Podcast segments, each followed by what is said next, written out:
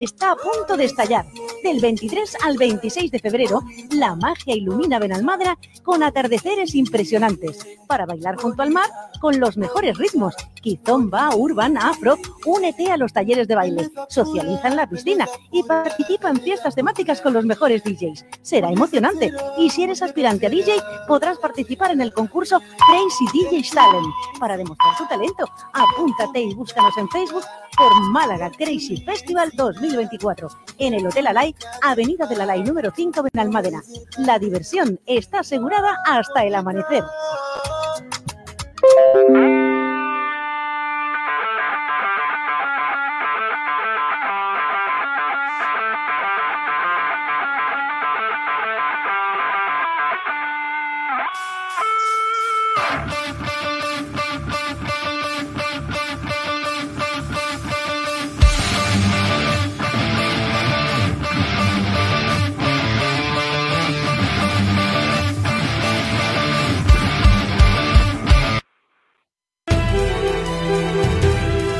La quiere chupar Diori.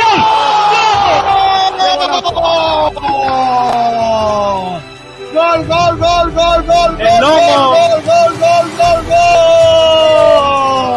gol! ¡Mister Lomo, niño!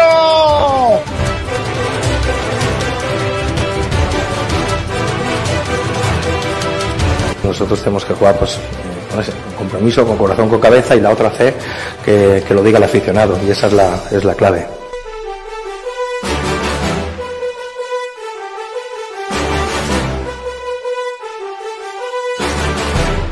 Soy experto deportivo, pero yo un equipo que se pasa mucho tiempo pasando la pelota horizontalmente, inclusive para atrás, del medio del campo a la defensa, etcétera, en vez de ir hacia adelante.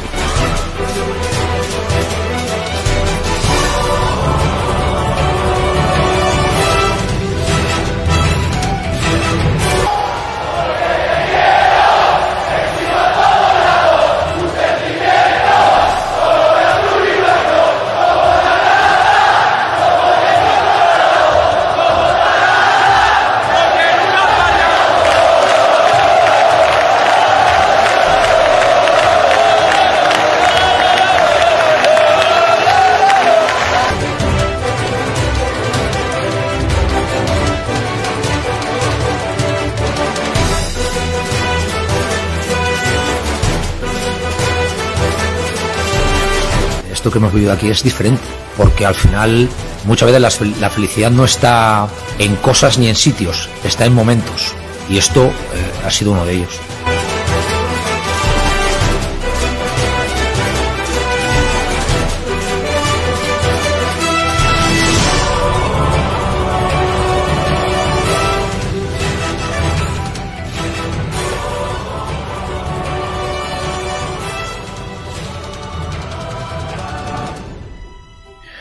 Hola, ¿qué tal? Saludos a todos, muy buenas tardes, bienvenidos a Frecuencia Malaguista. Un día más en directo desde Sport Direct Radio, desde el 89.1 de FM, a través de sportdirectradio.es y a través también de nuestras redes sociales. Saludos a todos, jueves, ya queda poquito porque el Málaga está ya encarando la fase final de preparación de cara a ese próximo partido que va a jugar el conjunto de Sergio Pellicer el próximo sábado, 4 de la tarde, en eh, la provincia cercana, en Granada, donde el Málaga Club de Fútbol va a intentar volver a la senda de la victoria, como digo, el próximo sábado 4 de la tarde, en donde se espera una gran afluencia de público malaguista, porque se han vendido ya más de 3.000 entradas. Hay noticias sobre eso, porque finalmente no, vas no van a estar situados en la zona visitante, sino que serán situados en otra zona del estadio. Se veía ver que mm, el eh, Granada Club de Fútbol pues eh, habría los Cármenes para provocar eso, para que pudieran eh, haber muchísimos malaguistas en esa, en esa visita frente al Recreativo Granada. Como digo, el Málaga Club de Fútbol que sigue preparando ese partido. Mañana realizará la última sesión de entrenamiento. Mañana tendremos el programa previo a ese importante duelo que va a jugar el Málaga Club de Fútbol. Ya decimos que va a tener que ganar. Está obligadísimo a obtener la victoria el conjunto de Sergio Pellicer porque eh, ha perdido ya tres partidos consecutivos, no perdía dos en, dos en Liga más el de la Copa, no perdía tres partidos seguidos desde el año pasado, desde el 2022, perdón, desde noviembre del 2022 no perdía el Málaga tres partidos seguidos y no había perdido partidos consecutivos en toda la liga, en toda la primera vuelta había perdido tres partidos, el primero frente al Castellón, luego contra el Alcoyano y la última jornada de la primera vuelta frente al Ceuta, pero ninguna de manera consecutiva, ninguna derrota de manera consecutiva durante toda la temporada. Eh, ahora vamos a estar en eh, Madrid, donde está Kiko García, donde está el resto del equipo, también Pablo Gil eh, desde Fitur. Ahora vamos a conectar con ellos. Pero bueno, antes vamos a ir arrancando nuestro programa. Está por aquí en el día de hoy, en un solitario estudio, el señor eh, Camacho. ¿Qué tal, Camacho? ¿Cómo estás? Muy buena, Sergio, el superviviente de esta redacción hoy aquí. ¿eh? El superviviente. Se, han ido, se ha ido esta gente de Madrid y, y el barco, el timón del barco se nos hunde, pero bueno, se aquí, han ido... estamos, aquí estamos siempre en la lucha, ¿no? Se han ido los que mandan a, a Madrid y el barco se está empezando claro, a ya, ya digo, el timón ¿no? que me ahogo, pero no, no. Pero bueno, mira, hoy ha cogido el, el sillón del jefe, se ha puesto ahí en el centro y ha dicho, venga, hoy que Aquí no está de tranqui, exacto. Eh, bueno, pues eh, Camacho, eh, momento complicado para el Málaga Club de Fútbol por esas dos derrotas consecutivas y la verdad que no, no, nos viene mal este partido, ¿no? Porque es uno de los equipos que en la, en la ida fue el partido más fácil, en el que el Málaga no, ganó 3-0. Yo creo que, que puede ser también incluso hasta peligroso, ¿no? Pues, pues sí, este partido es un arma de doble filo, como tú bien dices, Sergio. Sí que la cercanía y el desplazamiento masivo de los malaguistas, que ahora comentaremos si, si es un plus, pero en lo deportivo el Málaga ya lleva varias derrotas consecutivas y el partido contra el Castellón fue un jarrón de agua fría para, para, el equipo y para los intereses de cara al ascenso directo. Entonces, además, inmerso en el mercado de invierno, donde estamos a la búsqueda de ese 9 que parece que no llega y los días van sumando, ya, ya queda. Pues sí. Ya queda menos de una semana para que se cierre el mercado y el Málaga, pues que está contra reloj, ¿no?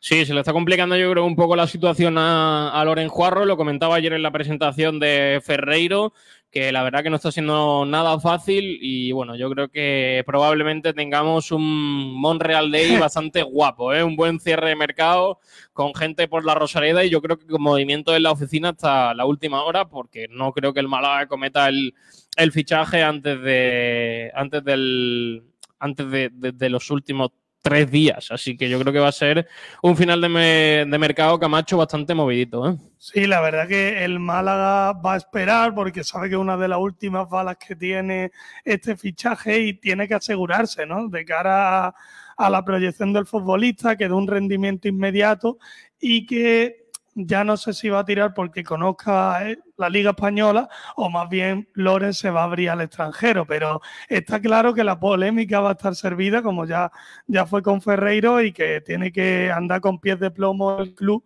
de cara a este último fichaje. Vale, eh, pues está por aquí también Carlitos Cordero. Hola Carlos, ¿qué tal? Buenas tardes. ¿Qué tal chicos? ¿Cómo estáis? Pues muy bien. Eh, ¿Cómo ves el, partido? Todavía queda un, par de días, pero es cierto que es un partido más importante quizás de lo, creemos, de lo que creemos y con posible trampa, ¿no? Pues sí, Sergio, un partido con, posible trampa porque el Málaga llega ahí con las expectativas de ganar y todo puede ser que eso no ocurra. Hay que tener cuidado, no confiarse, salir intenso. Mm, va a haber allí mucha gente del de, de Málaga entonces esperemos que eso ayude al equipo a, a, no confiarse, a que esté como en su casa, como en su estadio y que se pueda lograr esta victoria que es muy importante anímicamente sobre todo, ¿no? Además, pues sí. recordemos, Sergio, que el Recreativo Granada, bueno, el filial de Granada va colista, entonces sí. con solo 11 puntos tiene muy poquito que perder, ¿sabes? Claro, entonces, pero es que estos son los, los, los típicos partidos que, que al final veremos a ver.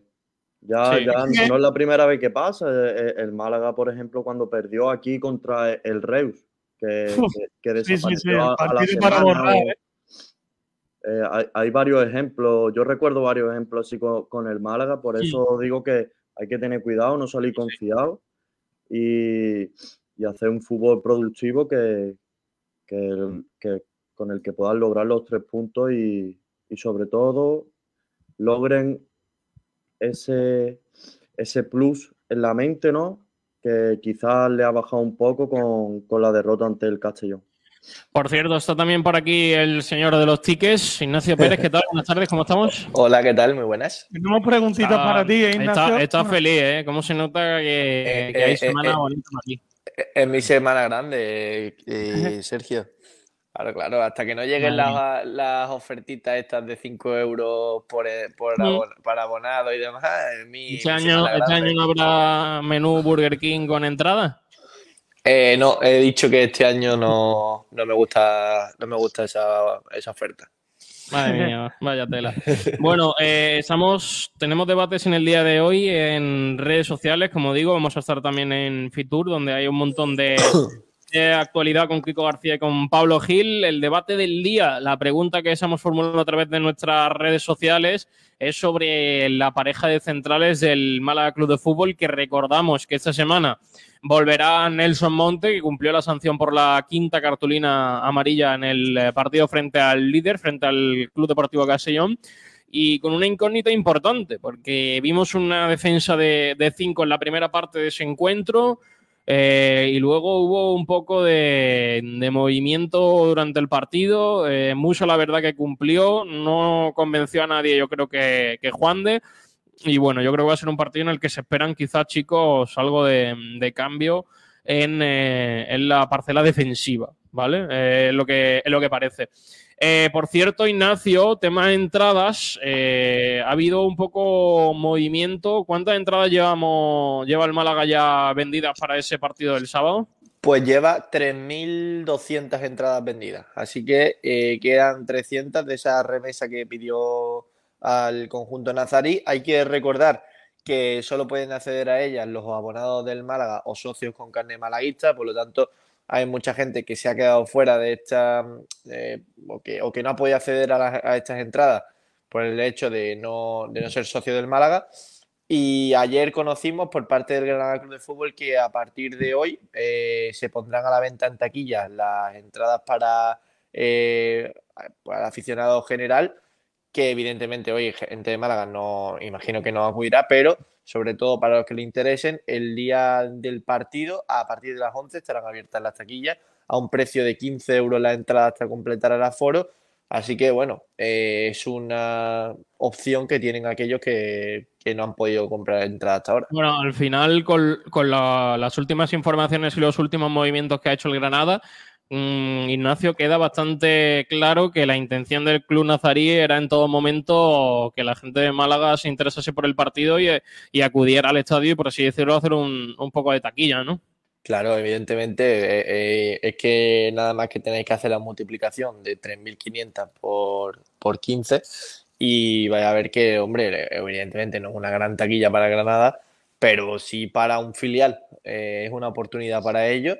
Yo creo que también para el Málaga. eh, tengo la sensación de que el año pasado, pues el Granada, como que el Granada eh, sabe que le debe una al Málaga, porque el año pasado no se comportaron como se tendrían que haber comportado con el tema de entradas, quedaron muy mal. Y, bueno, pues este año, eh, fíjate, eh, da 3.500 entradas, ha, dado- ha dicho por activa y por pasiva que no va a haber ningún problema por si el Málaga pide más.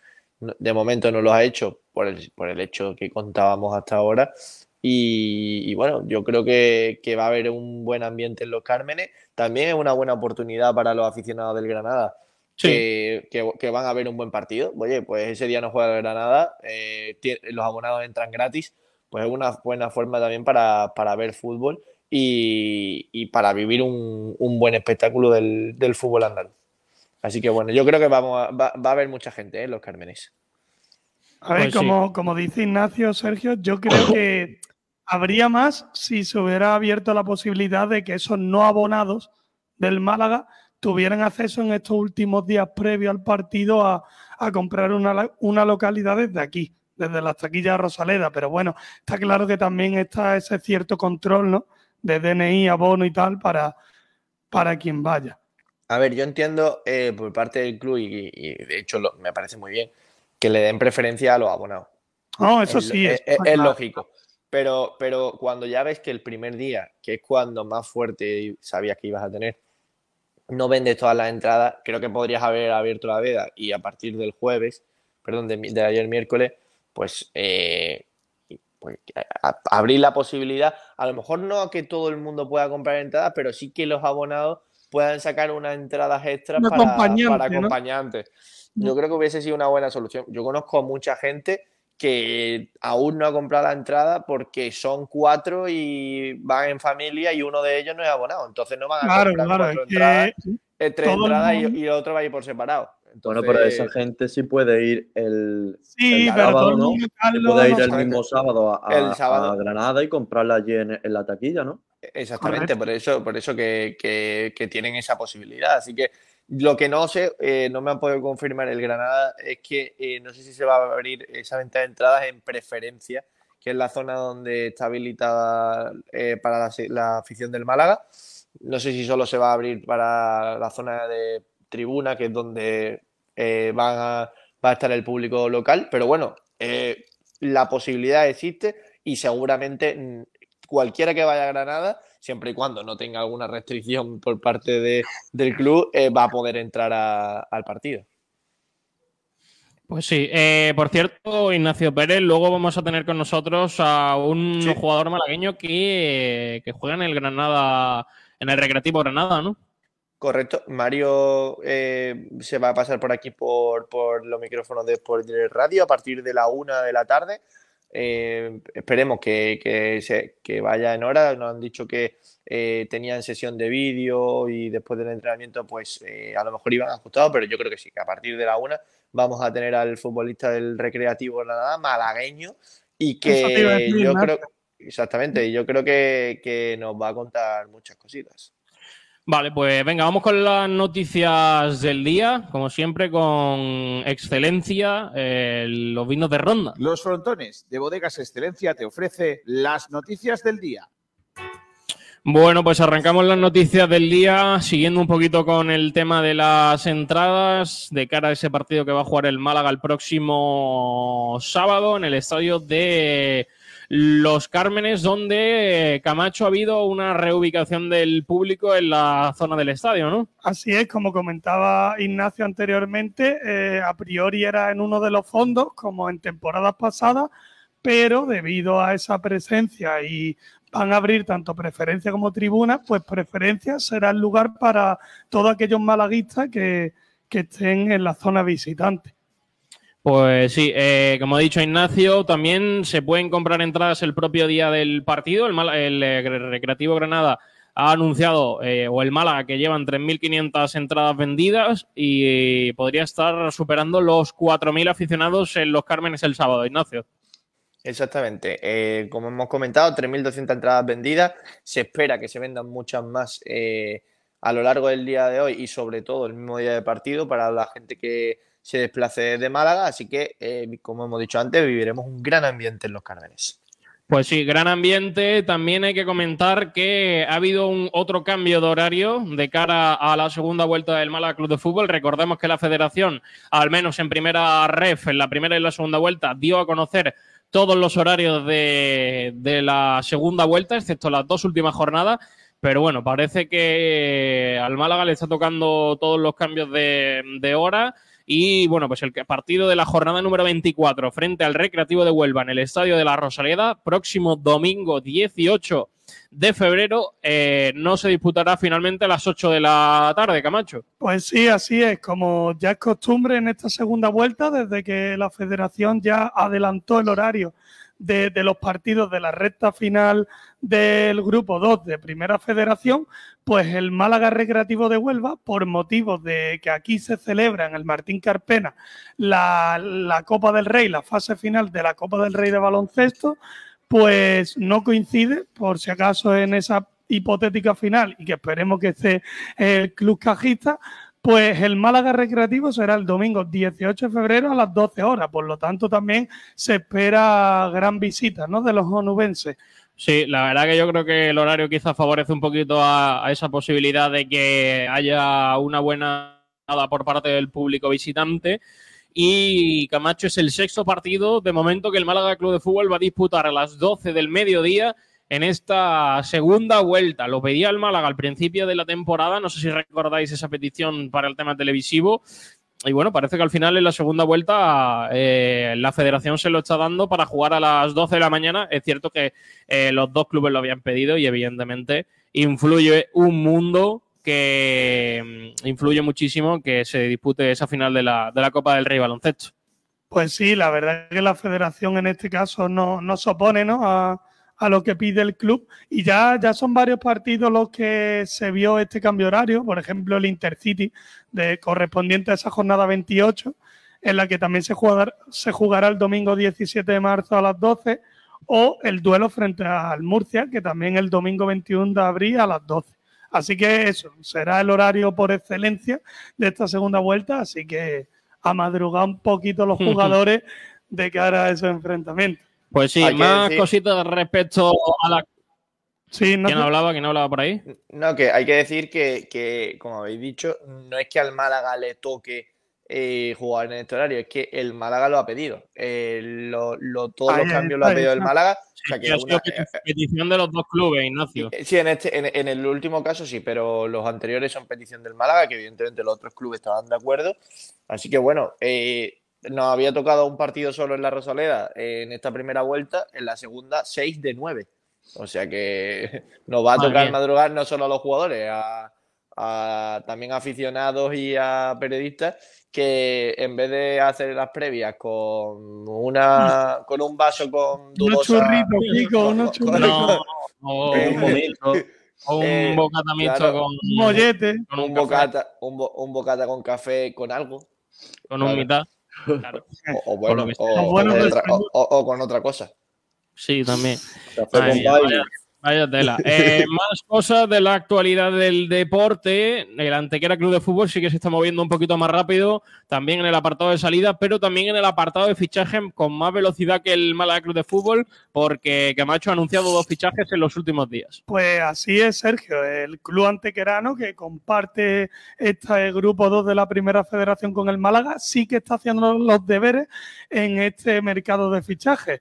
Uno, una de las incorporaciones ha sido el centrocampista Chusalva, que llega procedente desde el Ternana, de la Serie B italiana, donde no ha tenido gran participación en cuanto a minutos, pero sí que anteriormente militó en las filas de, del Barcelona B, de la Masía.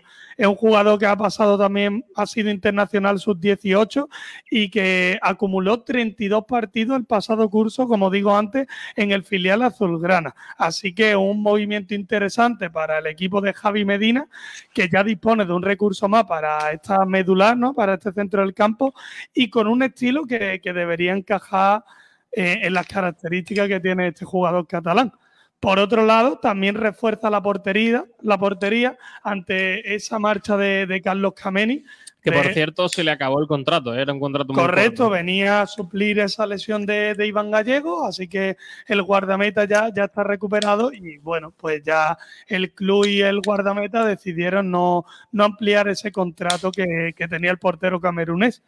Eh, así que el Antequera se mueve y hace otro fichaje que es el de Antonio Gallego el portero de 23 años, el un, eh, que abandona, bueno, el último club donde estuvo fue el Real Murcia, donde ha militado las dos últimas temporadas, así que se incorpora, como digo, al equipo antequerano. Eh, bueno, también por otro lado, aunque ya se comentó anteriormente, el, el planteamiento de salidas, ¿no? Eh, se anunció la, la marcha, vaya, da coincidencia que el Real Murcia que, que, se hizo con los servicios de Loren Burón por una cantidad cercana a los 50.000 euros. Recordemos que Real Murcia que, que ya Rod Rodri Ríos se fue al Ceuta, así que movimiento en el grupo y que esperemos que, que el Málaga también, también dé que hablar ¿no? en este aspecto, Sergio. Pues sí, eh, más cositas. Eh, hay bastantes movimientos en lo que es la actualidad del deporte malagueño en su aspecto más modesto, porque la verdad que hay bastantes noticias sobre ese fútbol modesto. La primera de ellas es el eh, comunicado oficial que lanzó ayer por la tarde el Vélez Club de Fútbol, que es bastante preocupante porque mm, anuncian una situación bastante alarmante en el tema económico. estaban y tenían ya un acuerdo eh, y una negociación en el hace dos días con un eh, grupo inversor francés que iba a solucionar los problemas económicos que tiene ahora mismo el Vélez tras mm, no recibir los pagos previstos al inicio de la temporada, por lo que ellos realmente eh, elaboran un plan para la temporada con un presupuesto y realmente ahora no cuentan con ello. Llevan varios meses trabajando en poder solucionarlo eh, buscando inversión mm, de todos los sitios posibles. Lo tenían más o menos solucionado con un inversor francés y justo cuando iban a firmar les ha dejado tirado. Eh, así que el Vélez Club de Fútbol Camacho que pide ayuda para intentar al menos eh, poder acabar la, la temporada. Pues sí, situación escalofriante, ¿no? La que vive el club de la Sarquía, porque, bueno, milita en Segunda Federación, Además está en, una, en un puesto de zona media tabla en lo deportivo, pero en lo económico, como tú bien dices, Sergio, la llegada de ese inversor francés, pues parece que al final no apuesta ¿no? Por, por ayudar, por dar un empujón en la solvencia económica. Y si quieres, pues te leo el comunicado oficial que ayer lanzaba el club en su página web. Pues sí, dale. Entramos a la temporada 2023-2024 con ambiciones muy altas, con una plantilla fuerte y un cuerpo técnico sólido. Lo más importante fue que iniciamos la temporada con un nuevo inversor francés con el que firmamos el 2 de agosto. La visión clara de los nuevos inversores era ascender esta temporada. En base al presupuesto que nos dio, planificamos la temporada, plantilla y estructura para poder alcanzar el objetivo. El inversor francés no cumplió con el acuerdo y después de tres meses de muchas promesas de pago, nunca entró el dinero al club. Desde agosto hasta finales de octubre tuvimos que encontrar diferentes maneras de pagar los salarios de los jugadores y del personal, además de cubrir otros gastos prestando dinero privado al club y encontrando diferentes soluciones para gestionar la ya difícil situación. Esto fue totalmente opuesto a lo que habíamos construido los tres años anteriores, pagar siempre a tiempo y ser 100% confiable en todo lo que hacemos y prometemos. Desde finales de octubre, nuestro principal objetivo ha sido encontrar un nuevo inversor serio con una inversión compartida a largo plazo para el club, creando valor para las personas y empresas de la sarquía. Hemos tenido muchas reuniones y conversaciones con varios inversores diferentes durante los meses previos a Navidad, pero no pudimos firmar un acuerdo. Con gran esfuerzo, finalmente durante el último mes hemos trabajado estrechamente y llegado a un acuerdo con un grupo inversor extranjero para ser el nuevo propietario mayoritario del club y continuar y mejorar el trabajo junto con nosotros durante cuatro años más.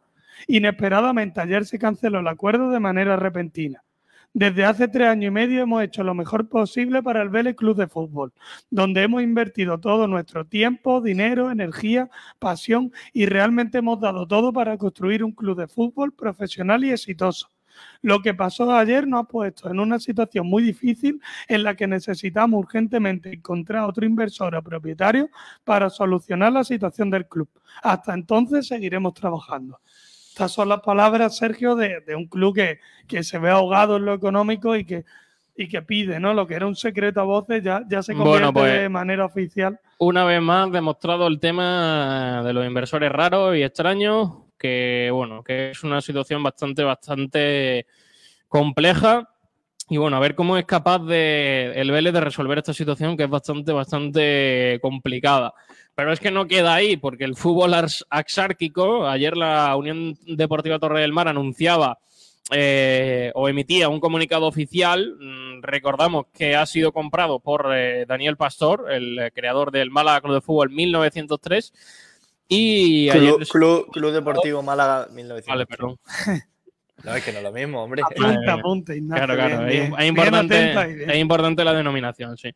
Em, y básicamente, eh, bueno, la Unión Deportiva Torre del Mar que quiso lanzar un, comunicado ante esas informaciones que se comentaban en el día de ayer. En el comunicado indican que Francisco Ocampo miente las excesivas cifras que se han vertido en distintos medios de comunicación referente a las acciones. Recordamos que Francisco Ocampo, Ocampo perdón, es el ahora mismo propietario del Torre del Mar. En segunda instancia, quieren comunicar a toda la eh, afición, simpatizante y abonado del club que el Consejo de Administración de la Unión Deportiva Torre del Mar seguirá siendo el doctor Francisco Campo y también que en el, eh, en el día de ayer se han presentado los jugadores, cuerpo técnico y empleados del club a un nuevo inversionista, encabezado mm, el representante de las acciones, eh, el señor Daniel Pastor Vega, junto a Francisco Campo para ratificar la titularidad de la presidencia del Consejo de Administración. Todos queremos remar en la misma dirección y ese ha sido el mensaje que se ha trasladado a todo lo que le compone. El club toma esta decisión de fusión con capital privado para llegar a cimas más altas. Básicamente, Francisco Campo va a seguir parece siendo presidente de la Unión, de la Unión Deportiva Torre del Mar, aunque el propietario va a ser Em, Daniel Pastor, Ignacio Pérez, eh, cuéntame un poquito sobre, este, sobre esta operación. A ver, yo lo que te puedo contar, nosotros nos entramos eh, hace más o menos un mes de esto, ¿vale? Eh, del supuesto interés que tenía Daniel Pastor por comprar el Torre del Mar. Nosotros nos pusimos en contacto con él. personalmente le llamé en dos, tres ocasiones eh, recibí solo una respuesta y me negó categóricamente que esto fuese cierto. De hecho, eh, hasta se extrañó un poco de lo que le estaba contando. Eh, una semana después de esto volví a ponerme en contacto con él porque las informaciones que teníamos ya eran más fuertes y ya a partir de entonces no recibí respuesta. Son cosas que pasan eh, yo intenté contratarlo y me imagino que Kiko, que era el que manejaba mejor la información que yo, eh, se puso, se intentó poner en contacto con, otra gente y no pudimos contactar la noticia. ¿Yo qué quieres que te diga? Eh, cuando una persona que va a hacer este tipo de inversión y sabe lo que quiere hacer y sobre todo sabe lo que quiere que pase, eh, pues entiendo que, lo intente llevar eh, lo más escondido posible. Está claro que algo esconde, que está claro que es una persona que quiere acabar con el Málaga Club de Fútbol. Pues, eh, vamos, y eso lo digo yo, como, no como Sport Direct Radio, lo digo como Ignacio Pérez y como opinión personal. Si quiere que, que me denuncie o que haga lo que quiera, pero yo creo que no se lo va a permitir nadie que esté en su sano juicio. E intentará eh, seguir eh, intentando, eh, bueno, pues tener el apoyo de ciertas instituciones. bueno, no sé si prometiéndole que este equipo vaya a ser el nuevo Málaga y metiendo miedo sobre todo con la gestión de Altani, pero mientras le falte lo más importante, que es el apoyo de una masa social, que no lo va a tener nunca, nunca, nunca, nunca, eh, pues eh, se quedará en, esto, un equipo que militará por, por, tercera división, que ojalá le vaya muy bien, pero que ni se le ocurra eh, hacer un nuevo Málaga, porque el Málaga Club de Fútbol está más vivo que nunca. Por cierto, Ignacio, nos vamos a ir hasta Madrid, nos vamos hasta IFEMA, donde se está celebrando Fitur, está por allí Kiko García. Hola Kiko, ¿qué tal? Buenas tardes, ¿cómo estamos? Hola Sergio, hola, ¿qué tal? Buenas tardes a todos. Saludos desde Madrid, desde Fitur. Aquí está conmigo Pablo Gil. Hola Pableras. ¿Qué tal? ¿Cómo estamos? Bueno, Sergio, con respecto a eso, hace un ratito lo que estabais hablando, hace un momento, hemos estado hablando con el concejal, el, teniente de alcalde de Torre del Mar, el concejal de, turismo de Torre del Mar, que además es un torreño empedernido y, y de su Unión Deportiva Torre del Mar, el Ayuntamiento de Vélez nos ha comunicado que no va a hacer declaraciones ni por la, situación que atraviesa ahora mismo el, eh, el, el Vélez Club de Fútbol, de la que no sé si habéis hablado, pero luego me imagino que... También, también hemos hablado de ella. Eh, y no, va a hablar también del Torre del Mar. Lo único que sí nos ha contado, y dentro, a ver si a lo largo de la tarde podemos subir el, el corte, es que se trata del cambio que se está produciendo en el fútbol que no se tienen sentimientos, que esto es todo una empresa y que el propietario que convirtió la Unión Deportiva Torre del Mar en Sociedad Anónima Deportiva vendió en su día el club a un agente extranjero, ese agente extranjero se ha cansado o no quiere seguir apostando por el fútbol o vete tú a saber qué oferta o intereses tiene y ha vendido la parte principal del club a otra empresa pero que Torre del Mar va a seguir teniendo fútbol. Claro, va a seguir teniendo fútbol, pero ¿dónde va a estar su principal equipo? Pues eso ya es otra cosa. ¿Y para qué va a usar el, pues el, nuevo dueño el club? Pues ya sabéis prácticamente para qué, porque no creo yo que se vaya a llamar Unión Deportiva Torre del Mar Málaga 1903, ni mucho menos. Es la plataforma que se está buscando para crear un Unionistas Málaga. ¿Vale? Volvemos, volvemos al problema, Kiko, de tener más aspiraciones porque va a llegar más dinero. Es que a lo mejor es mejor tener menos dinero, pero trabajarlo mejor. Es que ya estamos viendo ese tipo de inversores que prometen ciertas cosas que luego, pues ya vemos, que no, no acaban ocurriendo. Ya ha pasado en el Vélez, ha pasado en el Torre del Mar y ha pasado en muchos más equipos y volverá a pasar. Yo te digo que cuando un club, cuando un equipo se transforma en sociedad anónima deportiva, ya deja de ser ese equipo arraigado a la tierra, a no ser Sí. que sea un club como el caso del Málaga Club de Fútbol, que es el equipo de Málaga. Si, si no se cuida, al final puede venir cualquiera y llevárselo. Y eso está pasando. Ha pasado con el Estepona, que estuvo jugando en su día en una segunda división B gracias a esos cambios y ha pasado y va a seguir pasando en el fútbol siempre que haya unos intereses económicos. Aquí hay unos intereses económicos. En las próximas semanas vamos a saber más cosas. Se van a poner en- encima de la mesa muchos papeles, muchos, eh, muchos comentarios para mm, disparar a la línea de flotación del, del Málaga Club de Fútbol. Ya te adelanto que ese sector crítico va a poner de manifiesto toda esa crítica los próximos días, toda vez que entiende que el Málaga no va a ascender y esta línea de trabajo en pos de eh, decir que la única salida eh, para el Málaga es que desaparezca y que renazca con otra forma distinta y sin, y sin ningún tipo de, de lastre, es la única solución. Y los que amamos el Málaga Club de Fútbol tenemos que oponernos eh, radicalmente a esto, independientemente que las personas que estén dentro de esa plataforma sean unas personas validísimas y que hayan hecho mucho por el Málaga. Independientemente de eso, el Málaga Club de Fútbol no puede desaparecer, no podemos dejarlo morir, esa es mi opinión. Porque mira, eh, ayer noche, Pablo, estuvimos de cena con Carlos Reda, todos los madrileños de Sport Direct Radio, Borja Aranda, todos estos, y lo primero que nos dijeron es que el Málaga se ha refundado muchas veces. No, no, Málaga no se ha refundado nunca, es que no ha desaparecido nunca. Que no nos cuenten historias porque no es así, Pablo. Sí, no, bueno, eh, por mucho que te venda esa película, la realidad es otra. Entonces, a ver qué pasa. El Torre del Mar, de todas formas, Kiko, bueno, está en un momento deportivo bastante bueno y, y para la entidad no sé si cualquier cambio de este tipo puede ser positivo. Veremos, veremos qué pasa. Pero, eh, Kiko, a, a que nunca- a que nunca os ha tirado un beso un ojo. te, te- te han hecho, te han, te han hecho ojito, te han hecho ojito, Kiko. Me han hecho ojitos, sí. efectivamente. Oye, más cosas que nos hemos enterado aquí en estos días. Vale. Te puedo contar, Pablo, bueno, Sergio y, e Ignacio. Eh, y una cosa importante que tiene, que tiene una información es que mm, la propuesta económica que llegó por Roberto, ¿Vale? eh, que, que era de 1,5, como si así se ha dicho, no es la única propuesta que ha llegado por Roberto. Sí es verdad que la portuguesa ha trascendido, pero había más ofertas, por ejemplo, de Italia. Eh, y esas ofertas todas han sido rechazadas por eh, la cuantía económica. Pero Son la máxima, Kiko, era. Málaga. Son una oferta que le hacen al Málaga por el jugador y que son ofertas que el Málaga entiende que son por debajo del valor del futbolista. Lo que nos comentan a nosotros es que los clubes cuando, cuando el Málaga les dice, les dice eso, se ponen la mano en la cabeza y dicen, como un jugador que lleva siete goles marcados la temporada pasada y siete goles marcados esta temporada en segunda RFF va a valer más de 1,5.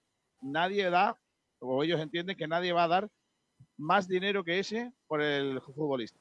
Bueno, nadie lo va a dar y tampoco tiene necesidad el Málaga de aceptarlo. Por tanto, no hay operación por Roberto posible. Ahora Bueno, Málaga a ver, a ver. a la cláusula que yo creo que es que es lo suyo porque además el mercado de los delanteros eh, como Roberto está muy limitado y ahora mismo un millón de euros para el Málaga no le cambia ninguna cosa y a nivel deportivo yo creo que se carga media temporada porque Roberto es, es fundamental. Pablo. Entonces, para Pablo, no hay Pablo. nada. O sea, si alguien quiere que o espera que el Málaga venda a Roberto por, por esa cantidad, que espere sentado porque no lo va a hacer, desde luego. Eh, eh, creo, creo que lo que ha dicho Pablo es una barbaridad. Eh, eh, ahora mismo, tal y como está el Málaga Club de Fútbol, un millón y medio de euros es mucho dinero.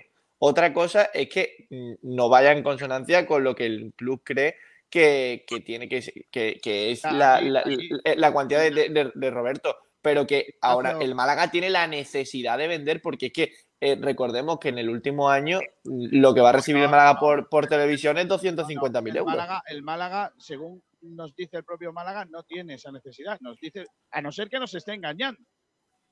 ¿Vale? A ver, no tiene, no tiene la necesidad, no, no, pero Pablo- no, Kiko, lo que no tiene la necesidad de vender, que lo, que, eh, lo, que, dice- lo que dice el Málaga de Fútbol no tiene nada que ver con lo que tú estás diciendo. Y Vale, uno- eh, yo- si, es, si es así, que salga y lo explique. Que ya lo ha explicado Sí. más veces. Nos lo ha explicado nosotros incluso en un desayuno de trabajo. A Málaga ver, te, te voy a no contar yo, hacerlo Ni siquiera para el año que viene. O sea, Te voy a contar lo, lo que yo creo. Lo que yo creo. Eh, el Málaga no tiene la necesidad de malvender a sus futbolistas como tuvo en un pasado y, y- y de, de necesitar ese dinero para llegar al, a final de año. Eso es evidente. Pero el Málaga es un club vendedor. Necesita eh, vender a sus futbolistas para seguir subsistiendo. Y ahora mismo la categoría en la que está, evidentemente, no va, no va a regalar a futbolistas y por eso lo está haciendo con Roberto. Ignacio, Pero si te- yo te digo a ti que si mañana viene una oferta de- por Roberto de dos millones y pico, eh, mm, ya te digo yo por dónde pueden ir los tiros. Y a mí me parecería incluso lícito. Ignacio, yo te digo una cosa que es, crucemos los dedos. Ojalá Roberto no se empecine en salir. Si, Claro, Roberto, si Roberto- sale, el Málaga no juega ni playoff. No, pero no por eso. No, No es por eso. Que ojalá que no, que no pase, ojalá que no pase, porque si ocurre, si ocurre, eh, el Málaga va a tener que dejar salir al futbolista. Y ahora es que encuentras tú en el mercado por, por Roberto. ¿Qué encuentras? Si es que no hay. Nada. No hay.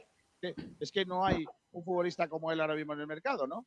Habrá También- otros, pero ese, e- ese no. Entonces, Robert- ese es el problema. Es decir, eh, imagínate, eh, pero ojo, eh, que la oferta que me han dicho a mí que le hacían a Roberto es una oferta de ganar mucho dinero más para estas categorías, mucho dinero más de lo que ahora mismo está cobrando. Pero Mucho el más. club trabajaría en una renovación, ¿no? A este jugador. básicamente la, la movida es que es que está ahí encima de la mesa esa propuesta que el Málaga ha dicho que no y esperemos que no despista al jugador. Claro, si a ti te, van- te llegan cantos de sirena de que hay un equipo que te está ofreciendo mucho más de lo que cobra aquí por un contrato largo, que tú dices, es que no solo voy a cobrar más que lo que cobro aquí este año, es que voy a cobrar más que lo que cobro aquí los próximos cinco años. Pues Claro. entonces te, te entran dudas, te entran dudas de qué, qué hacer, ¿no? O, o- o cómo, o qué apostar o qué no apostar. Entonces esperemos que eso no despiste al jugador y que sea lo suficientemente maduro y que esperemos que sí y que no despiste al, al futbolista. Bueno, pero, pero vamos a ver, eh, si Robert, si el Málaga no asciende este año, Roberto el año que viene no va a seguir en el Málaga.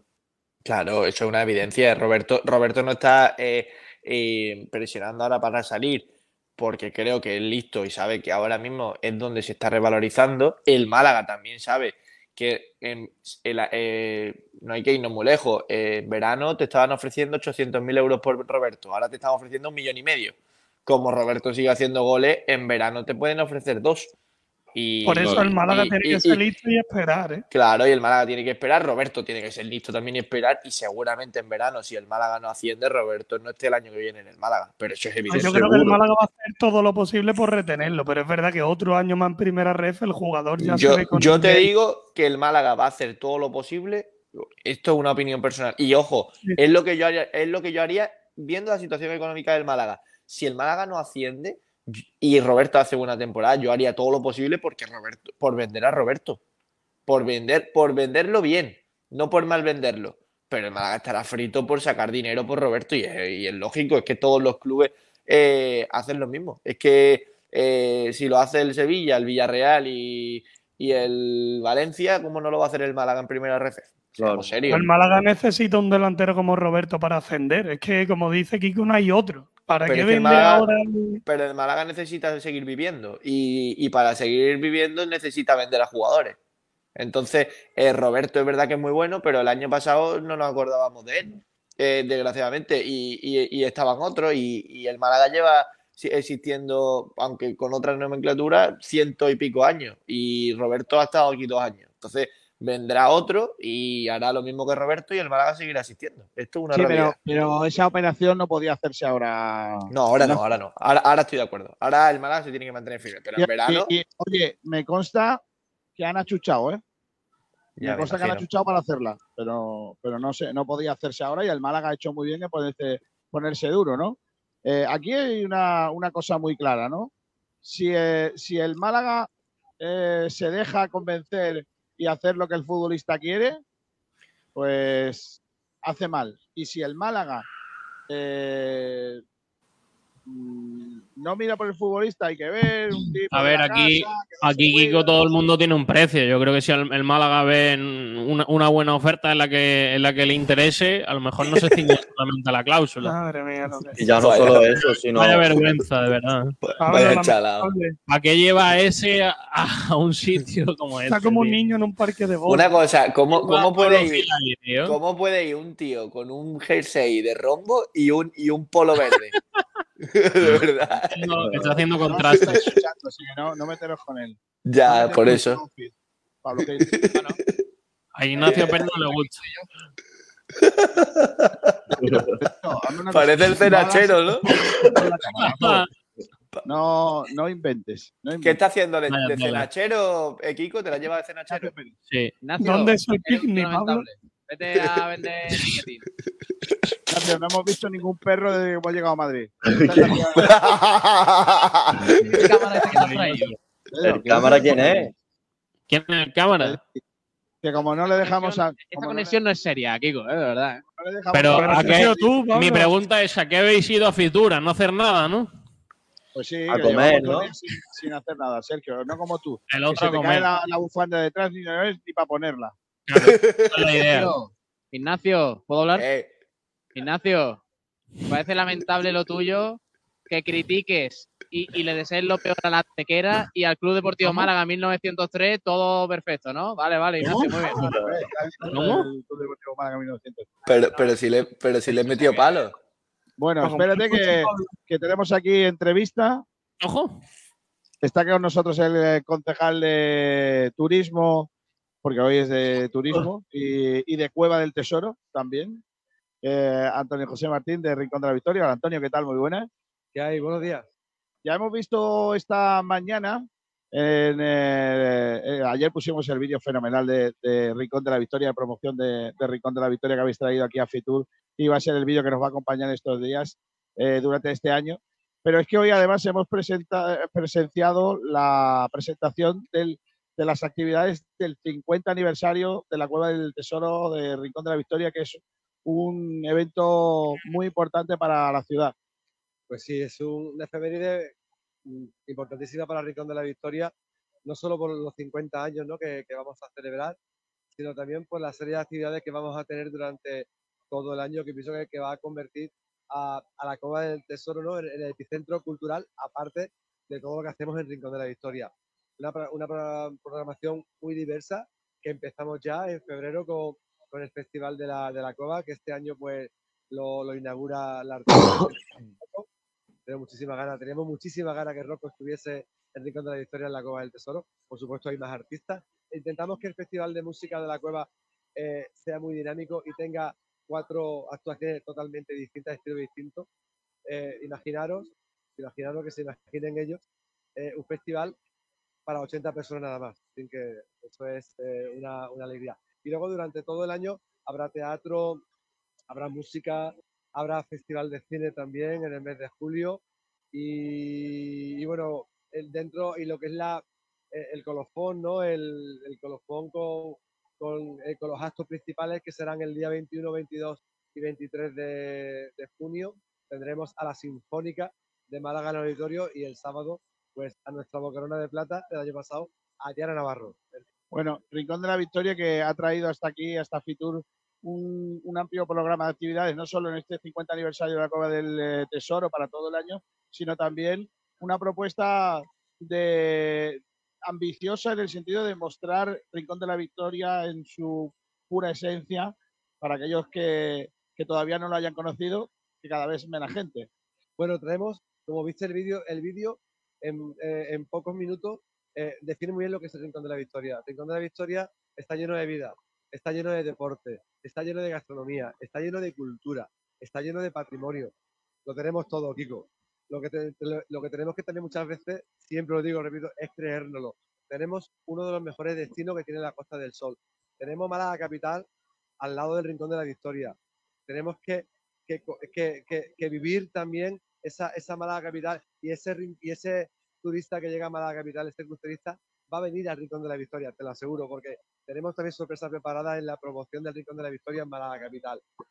Y tenemos que seguir trabajando en promocionar el Rincón de la Victoria. Tene- tenemos que seguir ta- también, sobre todo, con el tema deportivo, que para nosotros nos está dando tantísima alegría.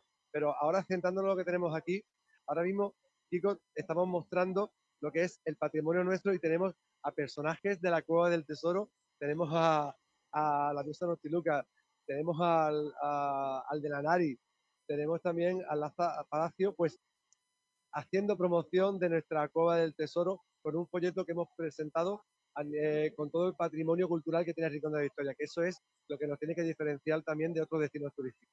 Sí, porque la Cueva del Tesoro, además los últimos datos que la, da- la fechan, ¿no? De mucho más antigua de lo que se, se preveía y además esa Villa Antiopa, ¿no? Que, es un, centro del que todo rinconero se tiene que mostrar absolutamente orgulloso por lo que el trabajo que se ha venido realizando ahí. Villa Antiopa ha venido, ha venido a, sumar ya y, a- y como decimos siempre, a, formar ese tridente cultural que tiene el Rincón de la Victoria conjuntamente con Cueva de la Victoria y Cueva del Tesoro.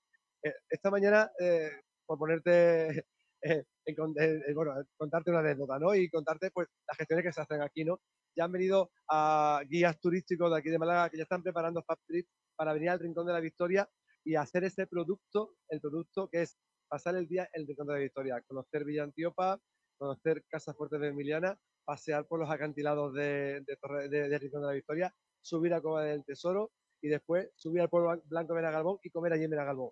Eso es lo que nos faltaba aquí. Yo pienso que ahora mismo tenemos un producto que aquel visitante, como he dicho antes, que venga a Málaga capital o bien directamente al Rincón de la Victoria, a Haces, ya tiene más que hacer, más que, más que sol y playa, que también, que se tiene que ir a la playa a, a probar esa gastronomía, esos chiringuitos que tenemos tan buenos en Rincón de la Victoria, pero tenemos algo más. Tenemos también eh, esos senderos fabulosos que te, que te, que te haces sentir que, que parece que no estás en Rincón de la Victoria. Te sumerges por el río Granadilla para arriba, hay unas rutas espectaculares.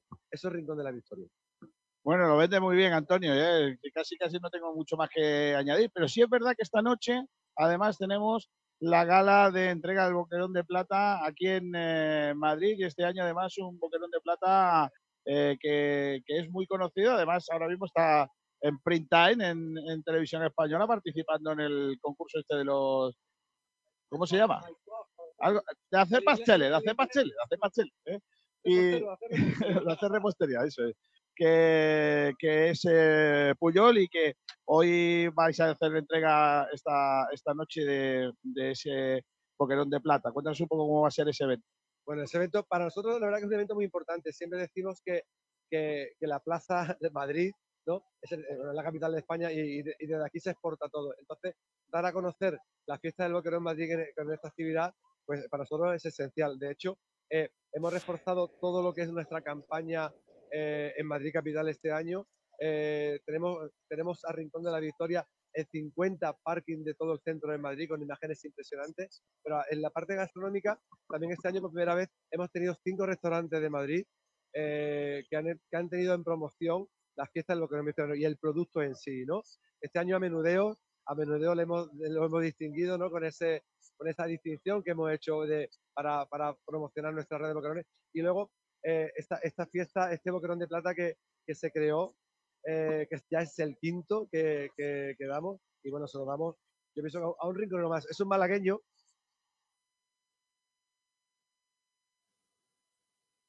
Bueno, parece que hemos perdido la conexión, no sé si podremos recuperarlo.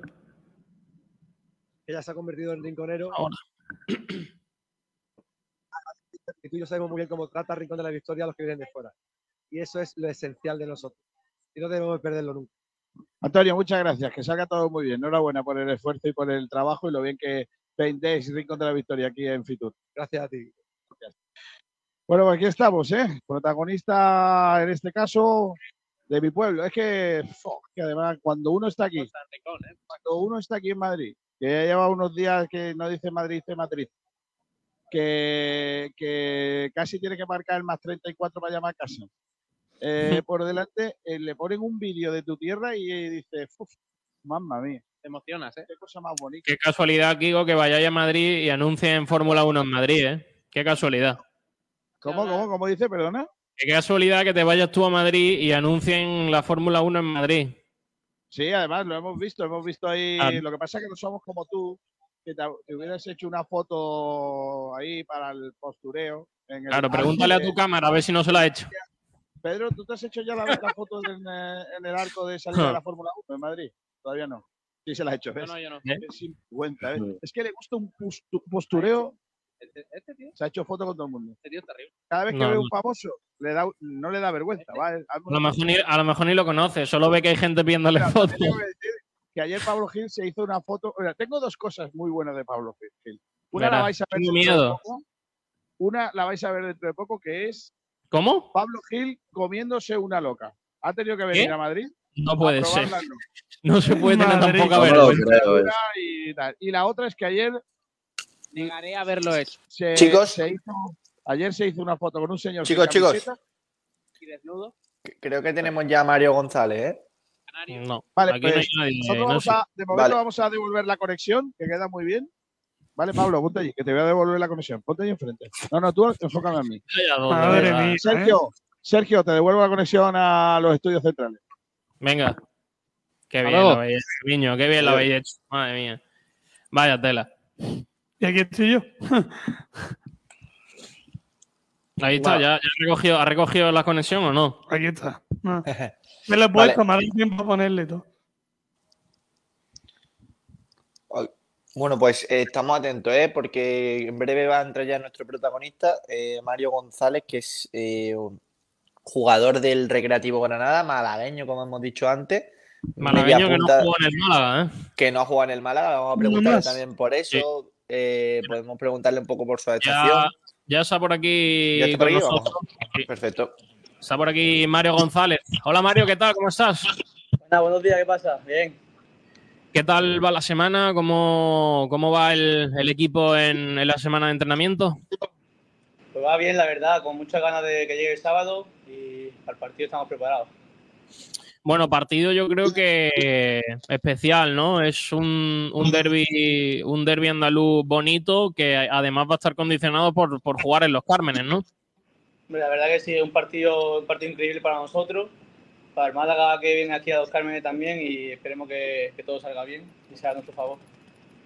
Más de 3.000 y pico entradas ha vendido el, el Málaga. Eh, ¿Vosotros estáis acostumbrados a jugar quizás con poco público en la, en la ciudad deportiva? Eh, ¿Creéis que va a condicionar eso mucho el, el partido o no os centráis en eso?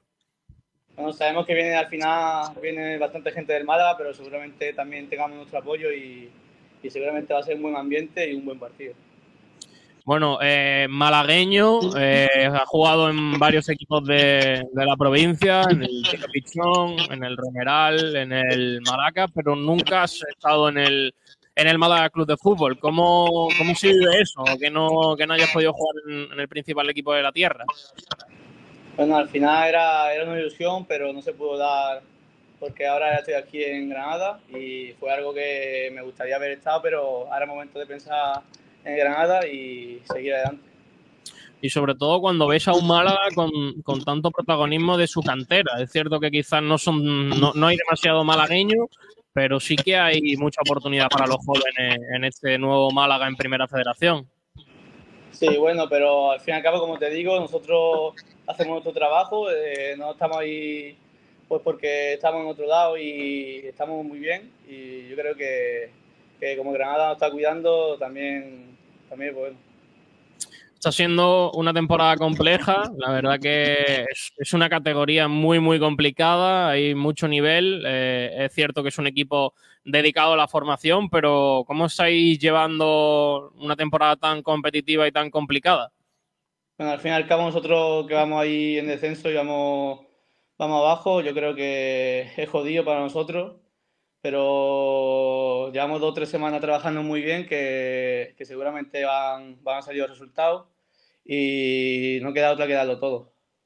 Imagino que muy atentos porque el Málaga llega quizás en el peor momento de la, de la temporada, dos derrotas consecutivas, está prendiendo de un hilo la posición de, de playoff. Evidentemente todo eso lo tenéis en cuenta y creéis que, que el partido puede afectarse o verse afectado por, por esa situación tan mala del Málaga. Bueno, sí, sabemos que el Málaga viene de, de dos semanas que están, que están regular y nosotros dos semanas que llevamos muy bien. Eh, yo creo que al final va a ser un partido bonito y que, que podemos ganarle perfecto, perfectamente. Bueno, eh, también preguntarte por ese partido de ida, donde quizás fue uno de los partidos en los que, en los que mejor estuvo el Málaga, eh, la Rosaleda, fue una victoria 3-0. ¿Cómo, ¿Cómo viste ese, ese partido de la primera vuelta? Al fin y al cabo, te ve ahí dentro del campo con, con todo el ambiente. Yo creo que, que, fue un partido bastante duro porque, aparte del resultado, también físicamente no ganaban en todo y estaban físicamente muy bien. Nosotros estábamos, éramos jóvenes y, y, estábamos dando lo que podíamos, pero ya hemos cambiado. Yo creo que, que vamos a, a luchar y seguramente salgamos ahí, adelante. ¿Qué tenéis pensado? ¿Cómo habéis planteado un poco el, el, el, encuentro? El Málaga es un equipo que tiene jugadores de mucho talento y que quizás se adapta muy bien a, a distintas situaciones del juego, ¿no? Sí, sabemos que, que el Málaga de, de, medio campo para arriba son gente muy buena, David Rubia, Kevin, tiene un buen uno contra uno, eh, pero bueno, nosotros estamos trabajando muy bien esta semana, con ilusión de que llegue el partido y, y con nuestra gente también. Eh, por preguntarte también un poco por el aspecto táctico, el Málaga Club de Fútbol, que no había jugado nunca con cinco centrales, eh, jugó un, una muy buena primera parte el otro día contra, contra el Castellón con cinco, luego volvió a pasar con, con cuatro eh, defensas. ¿Cómo, cómo creéis que, que, puede ser mejor para, para vosotros? Bueno, al fin y nosotros también nos adaptamos a todo, con el nuevo míster también metemos variantes eh, lo que salga, lo, como salga el Málaga es como va, vamos a plantear el partido y, y bueno, lo que nos diga el míster tendremos que hacerlo para, para, poder intentar ganar. Preguntarte también, ya para ir finalizando, eh, ¿cómo crees que va, que va a ser el, el, partido? ¿Cómo crees que se, que se va a dar y qué cosas tenéis que hacer bien para, para poder eh, hacer daño al Málaga? No, sí, va a ser un partido bastante, bastante bonito, ya que Málaga y Granada se llevan muy bien y yo creo que que no que, que, si no cometemos errores seguramente sigamos puntuando y si es ganando pues mucho mejor. Y te, te, meto en un lío pero te pregunto cómo crees que va a quedar el, el partido ¿Qué, qué resultado tienes en mente hombre nosotros, yo quiero lo mejor para, para mí para mi equipo y ojalá que ganemos 1-0 2-1 pero que ganemos Pues sí, pues muchísimas gracias Mario, muchísima suerte para, para el partido y, y, evidentemente pues que gane, que gane el mejor. Muchísimas gracias, un saludo. Adiós. Un abrazo, hasta luego, adiós. adiós. Bueno, pues ahí estaba Mario González, uno de los protagonistas del partido. Eh, me preguntaba por aquí Ignacio que le pregunte por el pescado. Mm, va que no, no, Ignacio Pérez. Eh, chicos, ¿qué os ha parecido? Evidentemente, yo creo que conscientes de su situación y de que, evidentemente, lo más normal es que el, el partido sea una, una, derrota, pero ojito que puede ser un partido trampa por cómo llega el Málaga también. Sí, a ver, ellos tienen ese antecedente, ¿no? De ya el partido la Rosaleda, sabrán ya qué errores cometieron y cómo pueden paliarlo de cara a a este partido de vuelta, ¿no? Eh, además, ellos, para ellos también, bueno, una especie de premio jugar los Cármenes, ¿no? Un estadio grande y que, que no tiene nada que ver con la ciudad deportiva. Es verdad que se enfrenta un Málaga necesitado de puntos y necesitado de buenas sensaciones. Y como hemos dicho al inicio del programa, pues es un arma de doble filo y con ello van a jugar. Sí que lo, le hubiera preguntado a Sergio si se ve algún día vistiendo la camiseta del Málaga, pero es verdad que meterlo ahora un poquillo en faena al chaval. Pues bueno, bueno, al final. Ha contestado ah. como, bueno, jugador de Granada, que es el que se lo llevó estando en categorías inferiores, pues estará contento. Además, hay que, hay, que, hay que saber que es un futbolista que tiene contrato hasta 2028 con el Granada. Un contrato claro, que el Granada ha apostado por él y se ha apostado por él. Y, y, y, yo, sinceramente. Yo, sinceramente. Y ha jugado un partido con el primer equipo, ¿eh, Ignasi? Correcto, eh, no, hay, que, hay que agradecerlo porque eh, es un futbolista que mmm, tiene mucho talento y demás y que está mirando por su club. Al fin y al cabo, eh, es normal, Normal. que de- desde nuestra posición se le pregunte Y mucho además, por el Málaga. Y además pero- pero Ignacio también que no ha jugado en el Málaga. Es que Claro. al final no tiene- No, tampoco. es que no, no hay la obligación de que todo malagueño esté en el Málaga. No, eso está claro. Es verdad que en las categorías inferiores sí que podría haber pasado, ¿no? Es como Pero- la primera pero criba. Pero como bueno. malagueños, pero como malagueños que somos, eh, hay que estar muy orgullosos de que sigamos eh, bueno, dando esa cantera que tenemos, eh, que juegue en un equipo hermanado con del Málaga, como es el Granada. Y oye, desde aquí solo nos queda desearle mucha suerte, que seguro que la va a tener. Ojalá el Recreativo Granada salve la categoría, que no nos enfrentemos el año que viene, porque eso será que el Málaga esté en segunda división y que ojalá lo veamos pronto con el primer equipo, como por ejemplo ha pasado con Brian Zaragoza, que fíjate dónde, dónde está ahora. Así que, No, sí, la, bueno, la mucha noticia, suerte. la noticia positiva que se puede sacar, que es verdad que, que salen chavales que, que, bueno, el nombre no lo tiene la gente, ¿no? Puesto en, en el mapa y que ahí están haciendo cada uno sus trayectorias y que, pues, pues no, es jugar, no es fácil estar Pues sí. en una de las canteras de fútbol andaluz. Eh, por cierto, se tiene que marchar Ignacio Pérez. Sí. Un abra- abrazo, chaval. Hasta luego, un abrazo. ¿Te has Adiós, subido, te en el coche para Granada o no? Eh, ¿Has reservado pues, plaza? pues fí- fíjate, me voy el sábado a la una menos cuarto. O sea, voy a Vaya llegar, tío- vaya tío más loco. Llega y come por el camino. el tío. voy a llegar justo, justo. Pero bueno, no te va a poder eh, tomar ni una cerveza, Ignacio. Vaya tela. Bueno, siempre se puede hacer algo. ¿no? Siempre hay una. Mientras, mientras conduce el chalao este. Venga, Ignacio, Bueno, un abrazo. Hasta luego, un abrazo. Por cierto, eh, más cosas. Ahora les leemos oyentes que hoy, por lo que sea, han pasado muchas cosas. han Sí, pasado sí, sí, hoy el cosas. día está movido. Hoy ha habido muchos movimientos, sí. Eh, pero antes vamos con, de momento, lo siguiente desde Madrid, desde Fitur. Ha estado Sport Direct Radio esa mañana hablando con el alcalde de Málaga, con eh, Francisco de la Torre, que ha dejado titular, que ha dejado cositas sobre la actualidad del eh, Málaga Club de Fútbol. Así que vamos a oír al, al alcalde en los micrófonos de Sport Direct Radio hace un ratito.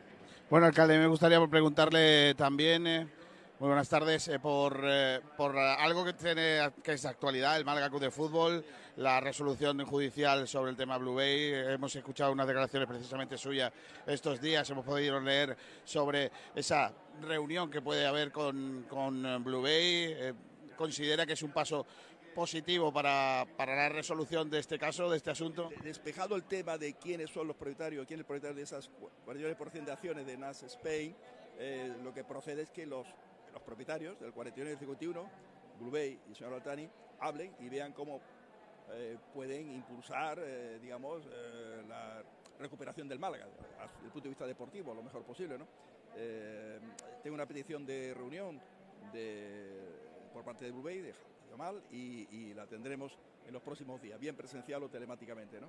Está cerrado ya para una fecha concreta de principios de febrero. ¿no?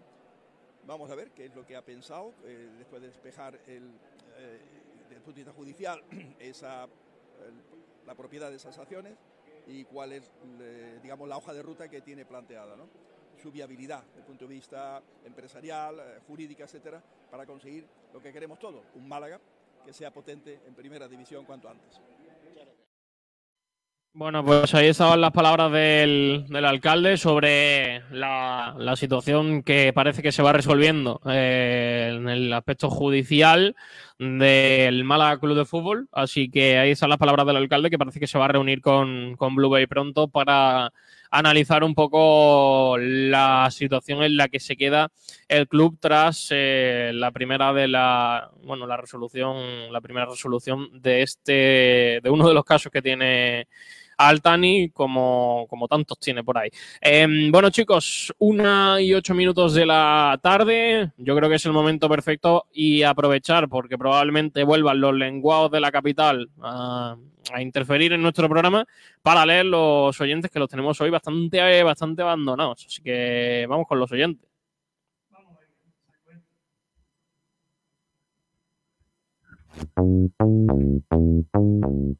Mm, Bueno, mm, ¿quién creéis que ha hecho la pole? Chica del cuadro. ¿no? Madre mía, lo, mira, ve, ve eso que hay en el centro de la mesa, mira, mira. Ahí, aquí, qué Ahí está, bonito, levántalo, qué levántalo, qué bonito, mira, niño. Mira, mira. Ahí, ahí sí se ve, ahí se ve mejor. ahí, ahí, ahí. Pasa que tenemos tanta luz que, Hombre, que el azul, claro. el azul por Pero lo que bueno, sea. se sabe. Hombre, por supuesto. Pues sí, no habéis fallado. Adri82 ha vuelto a hacer la pole y decía: Hola, hola, ¿qué tal, chicos? Pues la verdad que muy bien. Eh, M23 dice: Siempre se me adelanta Adri82. Hay un pique, eh. pero sano. Es, que com- sano. es complicadete, es complicadete adelantarse a Adri82.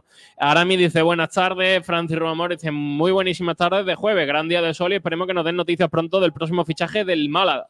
Pues sí, la verdad que. Camacho, Camacho muchísimo calor hoy, ¿eh? Un día Sí, casi la verdad que veraniego. día soleado. Sobre, bueno, sobre los posibles fichajes se nos ha pasado que se suma un delantero más a esa Sí. lista que va apareciendo el Málaga, que recordemos que ya sonó Samuel Longo, ya sonó Cepovi, es del Málaga, y se suma con Javier Avilés, un jugador que pertenece al Ganés, pero está cedido en la Sociedad Deportiva Morevieta. Los números sí que no nos llaman al optimismo porque solo ha, ha marcado un gol con más de 600 minutos que ha vestido la camiseta ¿no? de, de la Morevieta. Así que bueno, se suma otro jugador y también puede jugar de extremo derecho. Así que Lo de querer fichar un 9 en el mercado de invierno, bastante complicado. que está ese complicado. jugador no es delantero. Extremo derecho, extremo derecho. Madre mía. Claro, claro. es que el gran problema, Carlos, es que no es un delantero de referencia, Málaga- que es lo que necesita realmente el Málaga Club Sí, de yo Fútbol. creo que el Málaga se está moviendo en la parte ofensiva. Es pero que, pero es que además nueve- tenemos, tenemos dos nueve y uno de ellos para Pellicer. Yo creo que no cuenta ni como nueve. En realmente solo tenemos a Roberto. Entonces, vamos que a no se fichar. refríe, que no se refríe. Vamos a fichar a un jugador que no es un nueve puro. Claro. Es que No ahí sé. está. ahí No está tendría la sentido. No, Muchísimas operación dudas. no tendría sentido, Sergio. Lo que sí tendría es que salga algún jugador y se ficha a este chaval a Vilés como extremo y otro jugador más como delantero centro. Sí, pero habría que ver ya si mejora lo presente. Aquí hay que ir, la ficha hay que gastarla en el delantero. Es verdad que hoy no es el debate, Claro, pero, claro, pero que no, eso, que, que Avilés, que la gente sepa que Avilés no es delantero.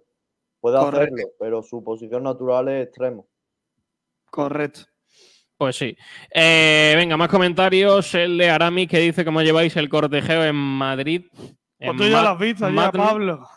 Pues ya lo veis. Eh, media horita de trabajo y el resto para hacer cosas. Eh, José Villa dice muy buena. Eh, Dieselby dice hola, buenos días desde la Montosa. Qué Montaza, Montaza, siempre allí, ¿no? Ahí pone una O, tío. Eso es una, ¿eh? yo creo. Yo creo que es una O, tío. Bueno, vale. Madre mía. Eh, bueno, vale, eh, desde la Montasa, da igual. Eh, dice, me hace falta dos entradas. ¿Dos entradas para qué? Pues Málaga, qué? para el Granada Málaga, ¿no? ¿Será? Pues, te vas con tiempo, no como Ignacio Pérez, y vas a las taquillas previas y lo 15 compras. euritos y... Eh, Astur Sala dice buenos días. Iván Espejo dice buenos días desde Estepa. Ya queda menos para el 9 del Málaga. Hombre, sí, la verdad que sí. No sabemos, no exactamente ni para qué 9, pero bueno. Eh, Alejandro Rodríguez dice buenas tardes chicos. ¿Qué tal va ese cortijerío por Madrid City, como diría Namena? Eh, necesitamos saber si Manu Díaz fue el que encendió la alarma roja por serle infiel a su novia. Desaparecido. Dejad- dejadme al chaval, pobrecillo. Siempre estamos con él, ¿eh? Dejadlo tranquilo. Jesús Sánchez dice: el 9 va a ser Stepanovic de la Liga Tailandesa. Stepanovic. Pues bueno. eh, Martin, Marvin, perdón, Bosch, eh, que dice muy buenas. Muy buenas. Eh, Marvin. eh, Carlos, que dice: son todos unos ineptos. No saben ni lo que hace falta, ni han hecho seguimiento de jugadores. Es un desastre. Si ascendemos es porque Dios quiere, no por esto incompetente. Desde Loren hasta Muñoz, pasando por Quique y Pellicer. Bueno, un poco ahí crítica a la No vea. directiva, ¿no? Eh, Francis Romamor dice, hoy sigue nuestro presidente en Fitur y mañana también. Eh, Christian M dice, hola, me gusta el cambio de horario. Los partidos de las 12 es cuando marca Dioni. Es el horario ideal para él. Pues la verdad que sí, ¿eh? A ver si está más enchufado de cara a Se nota que desayuna lomo, ¿eh? Eh. El lomo solo A para ver si le llevamos uno, Sergio. Sí, madre mía. José Ana Escobar dice, buenas chavales, ¿dónde están los terratenientes beleños que tanto dinero tienen? Que no sean avaros. Pues sí. Eh, la verdad que es una pena la situación ahora mismo. de los dos que, ¿no? que se Sí. vuelvan José Miguel Cedeño dice, Camacho, respira, que te va a dar un telele. leyendo el comunicado del Vélez. Yo me sentía agobiado porque digo, este chaval se nos muere aquí porque no está respirando. Lo estaba dando todo, como si Sí. una narración fuese. Eh, Pepe Gavarri dice un saludo desde Montijo. Eh, eh, Sergio Rubí dice grande don Ignacio. Astur dice podéis guisante. subir un poco más a Kiko, se le escucha muy bajo. Sí, no hemos podido. Tienen que subir ellos eh, el volumen. Eh, Chiso95 dice: Suscribo todo lo que ha dicho Ignacio sobre el Málaga en 1903. Espero, excepto, ojalá que le vaya muy bien. Madre mía. Eh, Jesús Sánchez dice: Ignacio, nunca digas nunca, jamás. No obstante, siempre Málaga Club de Fútbol. Siempre. Eh, Sergio Rubio dice: Esa noche tuve pesadillas con Kiko jugando al golf. Pero, pero- Pollo en uno, ¿eh, Kiko? Madre mía, tío. Madre mía, Kiko jugando al golf, no lo veo, ¿eh? Eh Adri82 dice, ¿cuántos días os vais a quedar allí? Hasta mañana. Eh, que lo flipa, dice Pablo, hay unos viajecitos a Turquía a la mar de barato. Yo he leído en el Málaga hoy que en Málaga también hay buenas clínicas. No te digo nada, pero te lo digo Joder, todo. ¿Cómo estamos hoy, eh? Uy, no.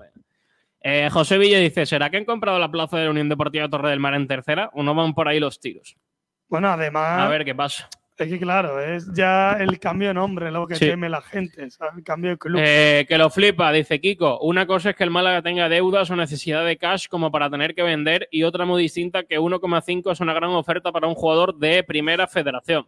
Hombre, una, una gran oferta es Sergio. Lo que A pasa ver, es que el es Málaga una, es ahora una mismo, gran oferta, pero es que es el gran baluarte claro, que tiene el, el Málaga Málaga. ahora mismo no debe ser propenso a aceptar este tipo de ofertas. Es el baluarte y la apuesta ¿No? del club. Y que no busca, ¿dónde está el recambio? Si estamos buscando ahora, aunque nos den un millón y medio, ¿A quién firmamos? claro, ¿A quién es firmamos? no, no está la cosa. No podemos firmar, no sé. con un- Estamos es es buscando debajo complicado. de las piedras y A ver, también te digo, estamos buscando debajo de las piedras sin un duro.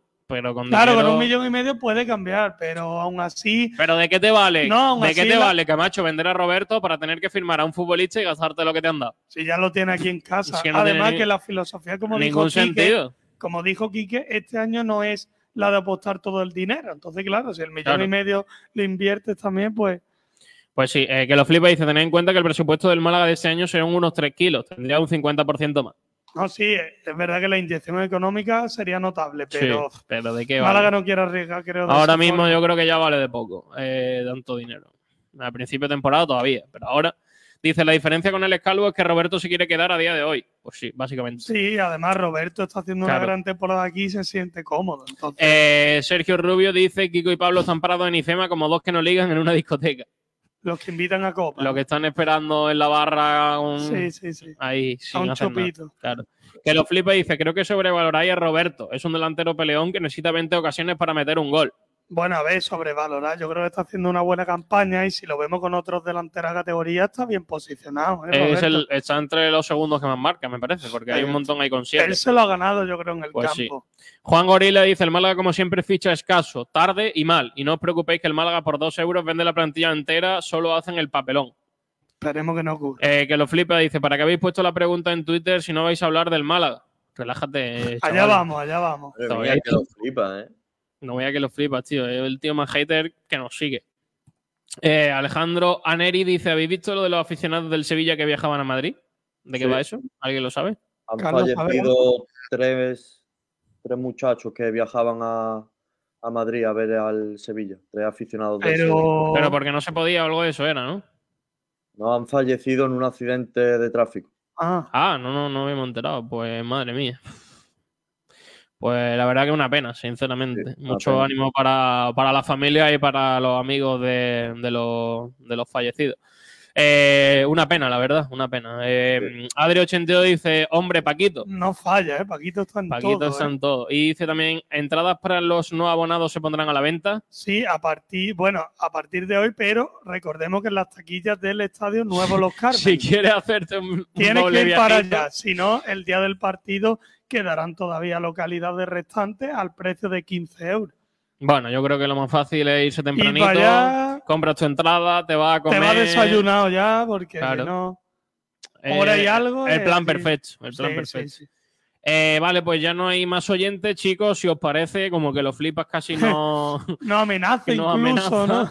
Pues vamos a hablar del Málaga Club de Fútbol. Eh, bueno, allá. también te digo, me parece bastante grave que, para qué habíamos puesto la pregunta, si no- hemos hablado del Málaga, hemos hablado del partido, hemos hablado de fichaje, hemos entrevistado a un rival del Málaga, no sé. Eh, Bueno, no te lo tomes no. personal, Sergio, tranquilo. eh, bueno, venga, vamos con el debate. En el día de hoy estamos preguntando a través de nuestras redes sociales en Twitter eh, qué pareja de centrales debería jugar en Granada frente al filial del Granada. Recordamos que Pellicer se inventó una defensa de tres el otro día que duró la primera parte, luego hubo cambio y volvimos a defensa de cuatro. Eh, Juan de por un lado, Musa por el otro y Galilea por, por el otro. Eh, hay que recordar también que vuelve Nelson Monte, que estará disponible para Sergio Pellicer, así que bajas en la defensa no hay. Así que Pellicer todo a su disposición para lo que quiera hacer el, sábado en, en el Estadio de los Cármenes. Claro, es que durante la temporada, Sergio, el Málaga siempre ha tenido que ir, bueno, más bien Pellicer,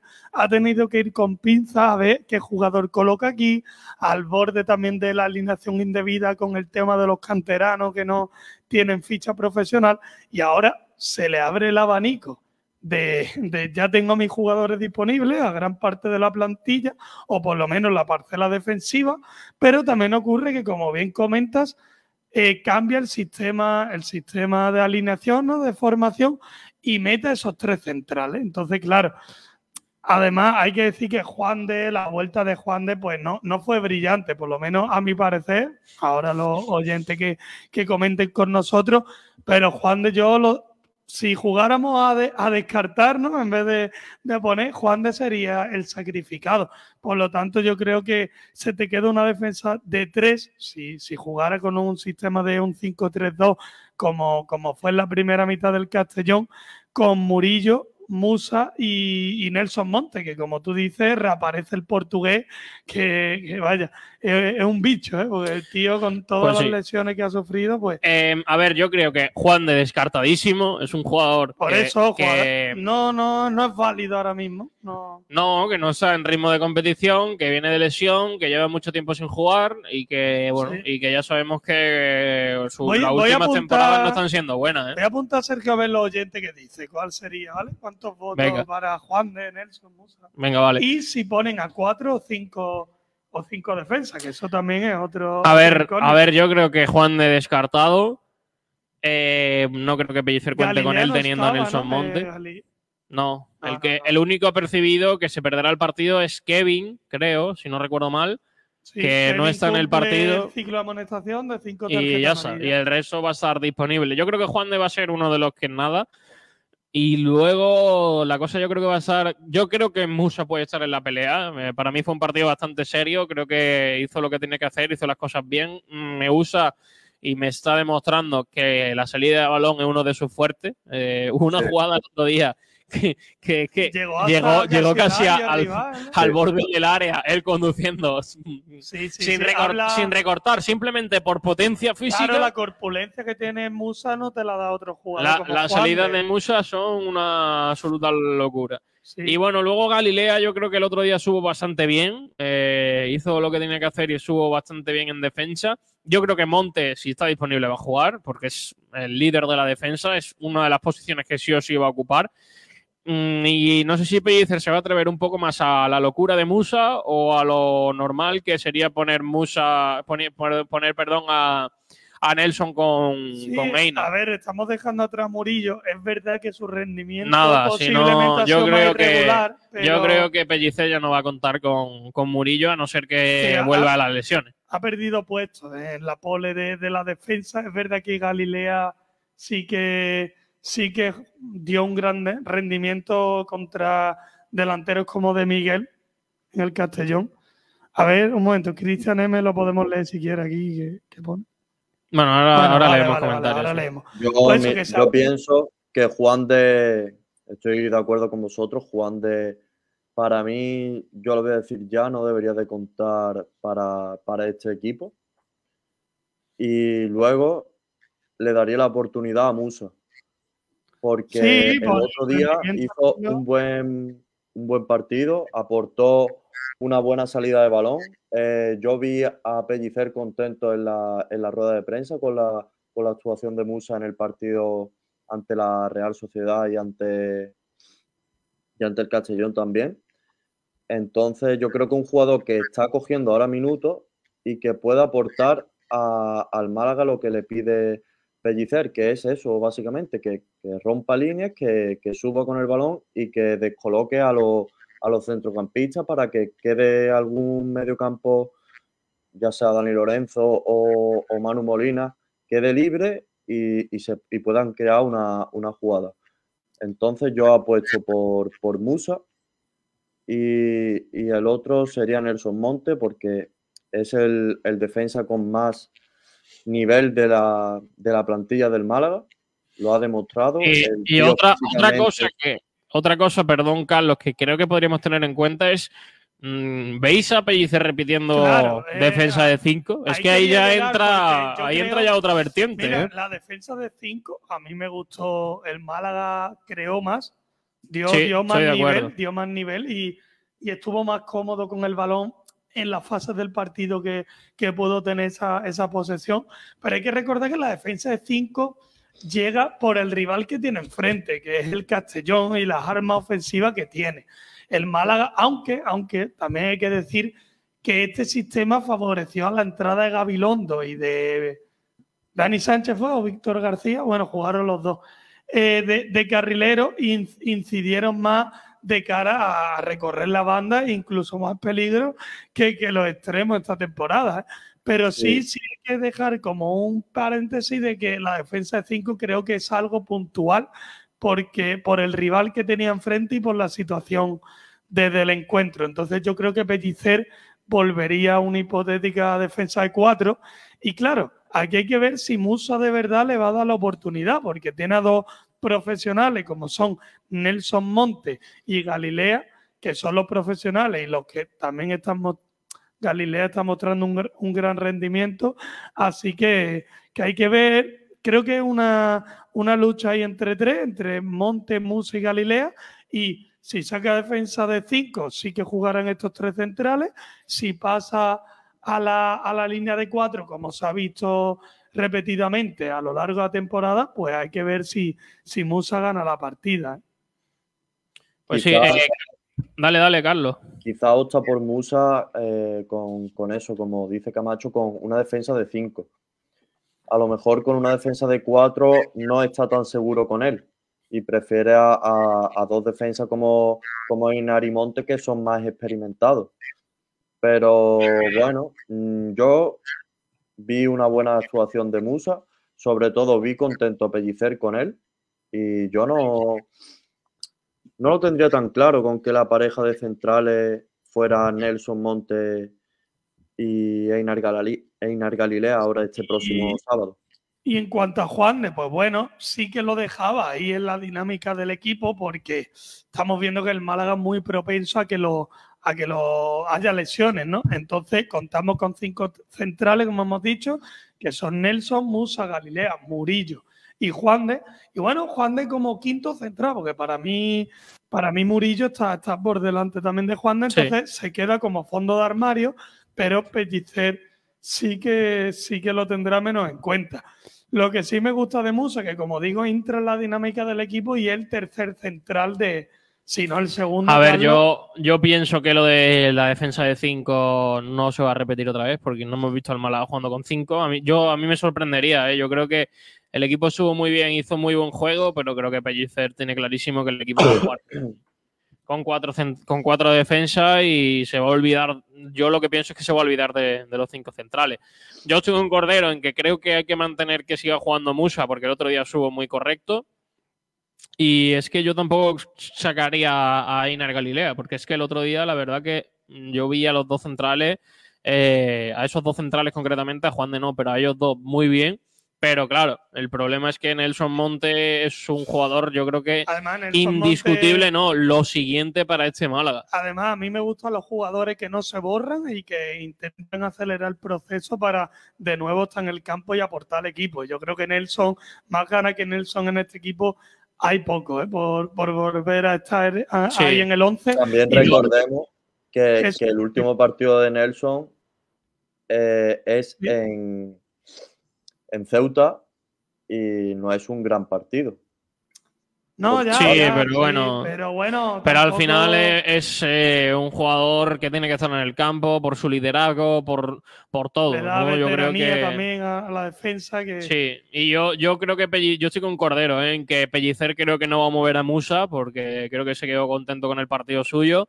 Y yo creo que va a poner a Nelson Montes si está disponible por delante de quien sea, porque para él es un jugador vital. Así que yo creo que el Málaga va a jugar el próximo sábado con, con Musa y con, Pues, y con se- Nelson. Se abre melón mañana para los campitos, ¿eh? Joder, ahí mañana, preparado, mañana prepararlo porque los campitos volverán a La ser sin Kiko. García. Así que no habrá Bien. robos, no habrá cosas raras. Mañana Los espero. niños sonríen, Sergio. Exacto, mañana espero yo que haya buenos campitos. ¿Eh, Carlos? Eh, bueno, eh, el campito bandolero, ¿eh, Carlos? Tuviste el voto. Ma- mañana vez. está Pero es que difícil. Mañana va a haber cambio desde la defensa, así que ojo, ¿eh? Ojo ahí. Pues Mañana no sé yo si podrá hacer campito. ¿eh? Como. ¿Cómo? Como ¿Cómo? examen mañana. Bueno, Eh, en el examen te va a preguntar, profesor, ¿qué pones? Sí. ¿A Musa o a, o a Nelson? Tienen que estar rápido. vaya tela. Bueno, ahora nos vamos a. No sé si están saludándonos por aquí en, en Madrid, nuestros compañeros. Pablo Gil, eh, Pedro Blanco, ¿qué tal? Hola Sergio, ¿qué tal? Muy buenas. Eh, comentadme un poquito. Bueno, pues eh, nosotros hemos venido ahora porque Pablo Gil ha dicho, yo no me voy de aquí sin probar producto típico, yo no me voy de aquí mañana a Málaga sin hacer una cata de vinos, había espumoso, había tinto, Pero- pero, ¿qué dice? había blanco, él ha probado Hay que decir que Pablo, es de alcohólico. Málaga, de la Diputación de Málaga. Eh, ahí lo tenemos, están haciendo como un show cooking. eh, Literal, con, un show cooking. con- Pero Acércate, Pablo, que quiero ver el vino. Ese color, ese color. Y nada, estábamos probando un poquito el vino blanco de sabor a Málaga, de Diputación de Málaga, buenísimo. Vamos a dar un paseíto, ¿no? ¿Te parece? Sí, vamos a dar un paseito por aquí. Eh, no sé si es que los cascos los tenemos muy bajos, Sergio, ¿vale? Y como están haciendo Sí. el show cooking muy alto, se nos cuela... Vosotros enseñad, enseñad por ahí lo que hay. Anda que estáis malamente. mucho, ¿eh? Imagino que la conexión nos está, no está yendo mal. Y me Bien, bien, escuchando a mí, todo bien, todo bien, todo bien. Vale, todo sí, perfecto. por lo que estábamos comentando, ¿no? Que, que- que han pasado un espumoso, un tinto, todos evidentemente de, Madre mía. ¿Cómo se está de la- poniendo Pablo allí, eh? ¿Cómo van a volver? de Málaga. Y bueno, también hemos podido probar sobrasada eh, de Madre. Málaga, ¿no? Que, que era una maravilla, ¿no? Eh, con un trocito ahí de media luna de, de pan. Bueno, bueno, bueno, era espectacular. Ayer visteis, no sé si tú lo viste, Sergio, ayer en Frecuencia Malaguista, eh, No. a Kiko jugar al golf. No, no, no, no necesito ver ese show. Visteis a Kiko jugar al golf, ¿verdad? Yo no, que no, que no me gusta ese show Oh. de Kiko García Porque jugando si a cosas. el acto de la una y media, o lo hacemos Vale. después, ¿no? Eh, puede jugar Pablo al golf. No, no, no, no. Puede ser una cosa. Tirito lo justo. Tirito lo Exacto. justo. lo que consiguió ayer en un stand en el LGTBI, pero eso no se puede contar en antena. Eh, pero aquí tenemos el videojuego, el videojuego de, de, de Dale la vuelta, dale la vuelta a la cámara. tanto éxito tuvo ayer, dale la vuelta, me dice Pablo, para que lo vean. Eh, No, no queremos verle la cara a Pablo Gil, no nos hace falta. Vamos a comprobarlo, el analógico, ¿no? Eh, todo esto tiene que ser manual. Venga. Ahora yo creo que lo vais a estar viendo ya. Sí. A ver, a ver, acércate que no se ve bien. Quiero ver el videojuego ese. ¿Ese es el del golf? Sí, es que solo te escucho yo. Aquí tenemos Pablo, el, dile a Pablo que se ponga, tío. Dile a Pablo que lo intente, por favor. aquí tenemos el videojuego. Qué maravilla, niño. tanto éxito nos dio. A ver, a ver, Vamos a ese hombre. una- El Wii, el Wii Sport cuando era chico, niño. Perdona, Mira, mira, mira. El Wii Sport cuando era niño. Mira, mira, mira. Sí, sí, sí, sí, sí. No, es el, el EA Sports de golf. Pero le va a dar la tele, ¿no? No. El problema que No creo, no, Sergio, es que no creo que se mueva la bola. Y un altavoz que me está retumbando porque estoy al lado de justo de, de una presentación de Andalucía, de Jerez siempre. Y es que la verdad que, que lo, tenemos, lo tenemos enfrente y es. eh, ¡Eh, eh, eh! tenemos- La Copa, la Copa, tenemos enfrente, evidentemente me están diciendo la Pablo, Copa vamos, del Rey. La Copa del Rey. La Copa del Rey, que se va a jugar este año en Málaga, en el Martín Carpena, y que evidentemente el Unicaja Málaga defiende título, está Madre en el mía. lado del Barcelona, podría jugar final contra el Real Madrid, y evidentemente defiende título. También está ahí la ensaladera, le falta una parte. Sí. La ensaladera, la Copa Davis. Le falta el tomate, le falta el aceite a la ensalada. Madre mía. Aquí tenemos la, la Copa Davis, donde generalmente siempre Kiko García y yo en los tres Fitur que hemos cubierto juntos nos hemos hecho la foto tradicional, que es como, Sí. para nosotros es como la, la leona de Gerona, ¿no? De que nos hacemos una foto en, en la Copa Davis y nos vemos y volvemos el año que viene. Esa, esa es la Copa del Rey, ¿no? Y eso, efectivamente, es la Copa del Rey que se va a jugar este año en Sevilla, que se va a jugar en la Cartuja, el 6 de abril de 2024, en la que ya, como bien sabéis, hay tres equipos clasificados, que son el Mallorca, el, el Real Sociedad y el Athletic Club de Bilbao. Y hoy se juega a las 9 en el Metropolitano aquí en Madrid. eh, que no sé si lo habéis contado, Sergio, pero el Sevilla ha informado de que han muerto aficionados. Sí, sí, sí, sí, lo, lo hemos contado, sí. Pues hoy se juega el Atlético de Madrid de Borja Aranda contra el Sevilla de nadie, podríamos decir. Que a nadie le cae bien el Bueno. Bueno, Y ahí. en cuanto se quede, sí, en cuanto se quede libre el juego del golf, Pablo va a jugar y le voy a grabar porque yo creo que Hombre. toda la audiencia quiere ver a Pablo jugar a, al golf. Obligatoriamente. Y, Mira, mira. y Sergio, eh, es que no te oigo muy bien. Siendo sinceros, no te oigo bien. Yo creo que no es necesario, chicos, que Sí, sí, sí, sí, es súper necesario. Dicen que Nada, Pablo, súper necesario, Pablo. unanimidad para hablar de eso. ¿eh? O sea, que los Pedidlo comentarios, los comentarios. comentarios, presionad un poco, hombre. Pablo Golf. Pablo Golf. Pablo, métela. Bueno, parece que por lo que sea. de que el ¿Qué dices? Pablo hombre? sigue lo suyo. tienen que jugar mucho. Ahora se ve. ¿Nos ¿Vale? escucháis o no? Ya, sí, es que me están llamando por teléfono y por eso se ha apagado la, por eso se ha apagado la pantalla. Eh, en cuanto haga hoyo el caballero, que ya está en el green, pues va a lanzar eh, Pablo Gil. Eh, ayer fue un éxito con Kiko, que lo hizo en 300, Dile, en dile, 300 golpes. dile a Pablo que lo están pidiendo mucho por los comentarios. Lo están pidiendo mucho por los comentarios, Pablo. Me, está- me están comentando. No, lo que no sabéis es que puede verlos. Ya. y lo están pidiendo ellos. cuidado, cuidado con el de seguridad, eh, Pedrito. ¿De cuál es de seguridad? Nadie lo pide. Pero bueno, lo que es evidente es que ya va a meter la bola, se ha quedado un poco corta. Le ha Yo costado, espero tardar menos, ¿eh? le ha costado meterla. Veremos a ver ahora. La bola en el hoyo, por favor. Hablando Bien, Pablo, de deporte. Coge sitio. Eh, No, a Pablo, desde que le regalaron una cosa. ¿Qué? No puede. Pablo, ¿tiene buen palo para golpear o no, Pablo? Preservativos ayer de Agata ¿Cómo? Ruiz de la ¿Qué Pero hablando? que- A ver, la, la- la historia. La historia ¿Cómo? no, me dice Pablo que me va a enfocar a mí para hablar de este tema. Esto es Venga, sí. No quiere salir. yo estaba buscando chocolatinas. O sea, yo iba a lo que iba, a comer, a gorronear, a, comer un poquito de, de producto aquí en Fitur. Y estábamos en una empresa de aviones y yo dije, pues vamos a tomar un poco de, de chocolate. Y me viene Pablo y me dice, adivina lo que hay en esta caja. Era una caja de cartón, azul, ponía Gata Ruiz de la Prada, forma cuadrada, podamos decir, del tamaño de un preservativo. Y, yo le dije, ah, pues no sé, eh, un caramelo. Un caramelo. Lo abre y había, pues evidentemente, un preservativo que, que lo firmaba con un corazón Agata Ruiz de la Prada. Ah, pero que lo abriste en mitad de allí. Madre Sí, sí, mía. sí, no, no, no, no es fake, no es fake. Y Madre mía. Pablo- Madre mía. yo, yo le dije a Pablo, yo también quiero uno para, de para llevármelo de recuerdo, ¿eh? No, no Sí, sí, sí, seguro. otra cosa. Y le dije, yo también quiero uno. Y fuimos al, al, al puesto de LGTBI de la Comunidad de Madrid. Vale. Y claro, yo no sé si nos vio desesperados o nos vio con pinta de, de exitosos en la vida. ¿Cómo? Pero claro, siempre solemos ir a, a Fitur con una bolsa de, de cartón para ir recolectando cosas. ¿Cómo se nota que sois pobres, eh? Madre mía. Efectivamente.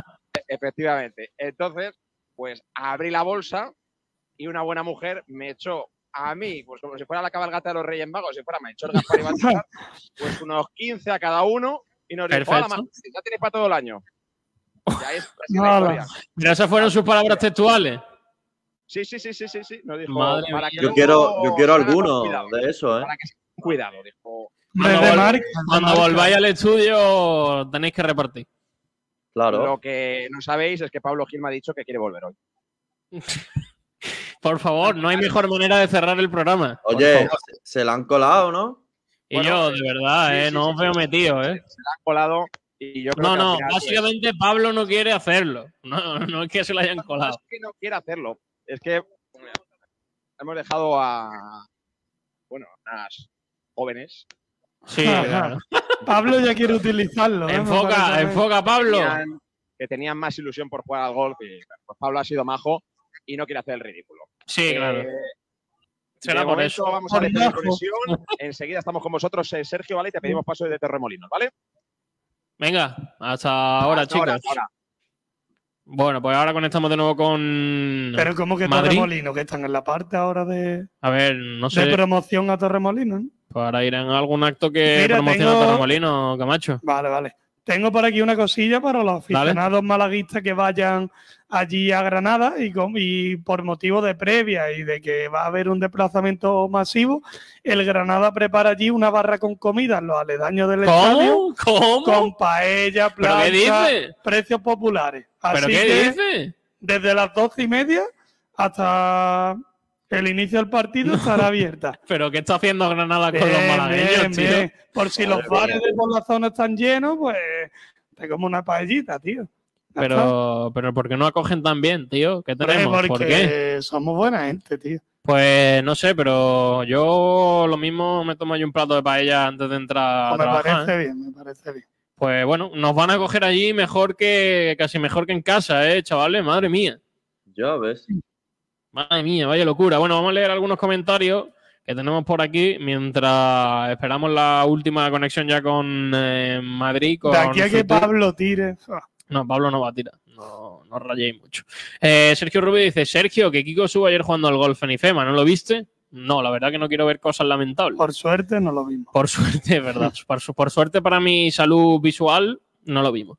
Eh, que lo flipa, dice: No te enfades, Sergio, que se te va a quedar el pelo como Pablo. Uh, No sé, yo creo que lo tengo más complicado, ¿eh? Yo creo que, que lo tengo más difícil, ¿eh? Sinceramente. No, no lo aguanta, Sergio. veo, No. no lo veo, sinceramente no lo veo, ¿eh? Eh, madre mía. tranquilo, eh, Sergio. sí, al menos, al menos en los próximos 10 años yo creo que no. Más Sí, adelante de, ya de no puedo. momento, de momento. Claro. Eh, Alfonso Ruiz Recio dice: Hola, buenas tardes. Mi pareja de centrales sería Musa y Nelson Monte. Mm, firmo abajo. Eh, más comentarios. Cristian M dice: completamente de acuerdo con Camacho. ¿Cómo querías que leyese estos comentarios, eh, Camacho? Ah, me has pillado, me has Dice, pillado. Juan de muy Poquito, mal de forma, siempre llega tarde. Nelson seguro, puede que Galilea y me gustó Musa. Vale. Eh, que lo flipas, que hace aquí su campito, el va lo suyo. Eh, dice, para mí el equipo con lo que hay es 5-3-2. Alfonso Herrero, Dani Sánchez, Iza Merino, Nelson, Musa, Gabilondo, Manu Molina, eh, Dani Lorenzo, La Rubia, Roberto y Dioni. Ojo que, que ha puesto a Izan de central, ¿no? Si no me equivoco. Mm, sí, se ha puesto 5-3-2, tienen que jugar Izan por Sí, lo que sea de pues mira, no, no habíamos abierto esa posibilidad, ya que hay Mm, cinco No centrales. lo veo, no lo veo. Cinco centrales en posición natural, pues bueno. Izan también puede jugar, pero. Mm, Bueno. Eh, más comentarios. El de Alfonso Recio que dice: Pregunta si venderíamos a Musa por 1,5 millones de euros en este mercado de invierno. Ojo. No, ¿Quién va a dar 1,5 por Musa, amigo? no porque no es real. Básicamente. Eh, Alejandro Luque dice, dice que pondría a Montes y a Musa. Bien. Vale. Vale. Ya Eh, varios, ¿eh? Ya varios de la dupla. Y no, no, Montes sí, y estoy poniendo voto aquí para Sí, ver qué claro. sale. Eh, José N. Escobar dice con tres centrales: Monta, Mu- Mon- Monte, eh. Mon- Monte, Musa y Murillo. Bueno, primero para Murillo ahí. Bueno, no lo veo, la verdad. Eh, dice José Sergio Rubio, no campito bandolero, no party. Siempre hay Sergio, ¿eh, Carlos? Otro día, otro día, Sergio. Mañana que vote a otro. Eh, Sergio Rubio también dice, ¿puede ser la primera vez que metas algo Pablo en un 8? Correcto. Uno lo interprete como quiera. Eh, Manolo Gaspar que dice, cuidado con los golfistas que son muy eh, putechos. Eh, dice, mirar Tiger Woods cómo terminó. Cuidado, Pablo, esta noche a ver qué cenas. Hmm. Madre mía, de verdad. Eh, y Christian M dice, ayer a Kiko le hicieron la trampa en el golf. En el golf. Le dieron palos de diestro y él es zurdo. y también dice Astur Salo, ojito con Musa. De cara a ser titular, ¿no? Me imagino, Sergio. Sí, yo creo que la gente Vale, vale. va a apostar bastante por, por Musa. Mañana veremos en los campitos que van a estar bastante entretenidos Sí, porque sí, yo sí, creo que hay un poco de debate entre, entre, lo- entre la posibilidad de dos, tres centrales y con tantas posibilidades de, de combinación, yo creo que no va a haber mucho... No vamos a coincidir mucho, ¿eh? yo creo que va a ser unos campitos Bueno, eso, la, diversidad siempre es buena, Sergio. Pues hay, sí. que, hay que estar ahí, cada uno con su opinión. También hay que hablar del Unicaja cuando ya Sí, ahora, ahora vamos a pasar a Los eso. últimos minutos, ¿no? Eh, por ejemplo, Álvaro Martín que dice dos centrales, Nelson y Einar. Mm, vale. Bueno, pues a ver, espérate, dice Francis, ya tenéis todos los campitos hechos, yo era por, por participar en uno. Mañana, mañana lo sacamos rumba, los cuatro campitos. Eh, mañana yo creo que debería venir aquí mucha gente, ¿eh? Camacho, tú empiezas Hombre, a. Es que. es que Mañana, mañana, mañana es día grande, mañana es día grande hombre, porque, previa con el. porque no, está- no están los señores mayores. Claro, mañana es programa juvenil, ¿eh, Carlos Cordero? Pero no está ni siquiera en la retransmisión. O... Yo, yo es que mañana, mañana. como te digo, Sergio, lo voy a tener difícil porque tengo examen y, está a sus cosas. y va, a estar, va a estar complicado. Pero bueno, mañana ya es el último y a partir de la semana que maravilla. viene estoy ahí otra vez. Prometes volver, ¿no, Carlos? Sí. Sí, sí, sí. Vale, La vale. semana Bueno, que viene estoy eh, ahí. Vamos con Unicaja, eh, señor Camacho, que venció ayer en el primer partido de la, de la ronda de 16 avos de la Basketball Champions League. La verdad que sin mucho problema, 89-70, Camacho. Pues sí, sí que tuvo un, un inicio frío, ¿no? Un arranque frío ante el Tofas Bursa, pero que en cuanto pudo arrancó la moto como, como es de costumbre y cumple el guion en este arranque del Round of 16 de la Basketball Champions League, ¿no? La BCL. Así que primer partido que disputa en esta ronda el conjunto cajista y primero que gana. Así que bien el conjunto de Ivonne Navarro, que el que no fue forzado fue Alberto Díaz. Sí que entró en la, en la convocatoria para eso de cumplir los cinco cupos, porque recordemos, no sé si damos la noticia de que Mario Sainz-Superi finalmente eh, se va cedido al Tizona Burgos de la Ayer, Oro. ayer fue despedido por los compañeros eh, y bueno, la verdad que yo creo que era un poco necesario eh, que saliese de Unicaja, que fuese a un sitio donde pudiera tener minutos porque evidentemente eh, tanto Ivonne Navarro como el club tiene claro que, que para el futuro va, va a contar con, Pero- con Mario. Pero claro, esto, esto no para y la rueda en cuanto a la cantera sigue girando. Esto es una línea sucesoria en la que ya debuta en partido oficial Guillermo del Pino. No vaya niño, ¿cómo Debutó en los últimos minutos el jugador eh, en la parcela exterior. Así que veremos que el progreso que tiene también el joven, que se posiciona como el quinto jugador eh, más joven Sí, en disputar concretamente, un partido oficial. ¿eh? concretamente 17 años y 12 días para el canterano de Unicaja que debutó ayer en la BCL en un partido Camacho donde volvió, volvió a hacer de las suyas Tyson Carter, 21 puntos, 7 rebotes, 6 asistencias en la victoria de Unicaja, la primera en la ronda de 16 avos de la BCL. Sí, al no contar, como te digo, con Alberto Díaz, pues la presencia de, de Kendrick Perry era, era más protagonista ¿no? en este partido. Hay que recordar que este top, esta, esta fase de grupo ¿no? de esta ronda de la BCL son solamente seis partidos. Así que empezar ganando ya da un punto de inflexión de, del, del Unicaja de cara a seguir avanzando. También, Y también Tyson Carter, ¿no? Con una presencia notable de cara a la puntuación, de cara a la anotación de este Unicaja. Eh, por cierto, también buen ambiente en el Carpena, ¿eh? a pesar de ser un día de diario, la verdad que no fue una mala entrada en el Palacio de los Deportes José María Martín Carpena para este primer partido donde Unicaja hizo lo, lo que tenía que hacer, Camacho. Sí, así es. Vaya, la fiebre por el Unicaja, la marea verde que está llevando una gran temporada. Recordemos que el récord de victorias consecutivas llegó hasta 14. Sufrió esa derrota fuera de casa, pero que vuelve a la senda de la victoria, como te digo, de menos a más el equipo malagueño y que, que ata la, primera victoria. Como te decía, eh, en el segundo cuarto el Unicaja salió con un parcial de 20 a 0 que fue lo que dio una brecha en el marcador y un golpe sobre la mesa de cara al resultado final de 89-70. Y como te digo, Tyson Carter fue el máximo anotador con 21 puntos de, de anotación, pero es que 25 de valoración. Madre mía. Así que Tyson Carter, muy bien de cara al rendimiento que, que está ofreciendo en, en el Unicaja. Pues sí, buena victoria de Unicaja en la BCL. Se centra ya el conjunto de Bon Navarro en el próximo partido, que va a ser bastante complicado porque Camacho visita la cancha del Valencia Basket. Así es, visita la Fonteta, el Unicaja Valenciano, que también es uno de los cocos de, de esta liga endesa eh, de, de baloncesto y que va posicionado como, como cuarto.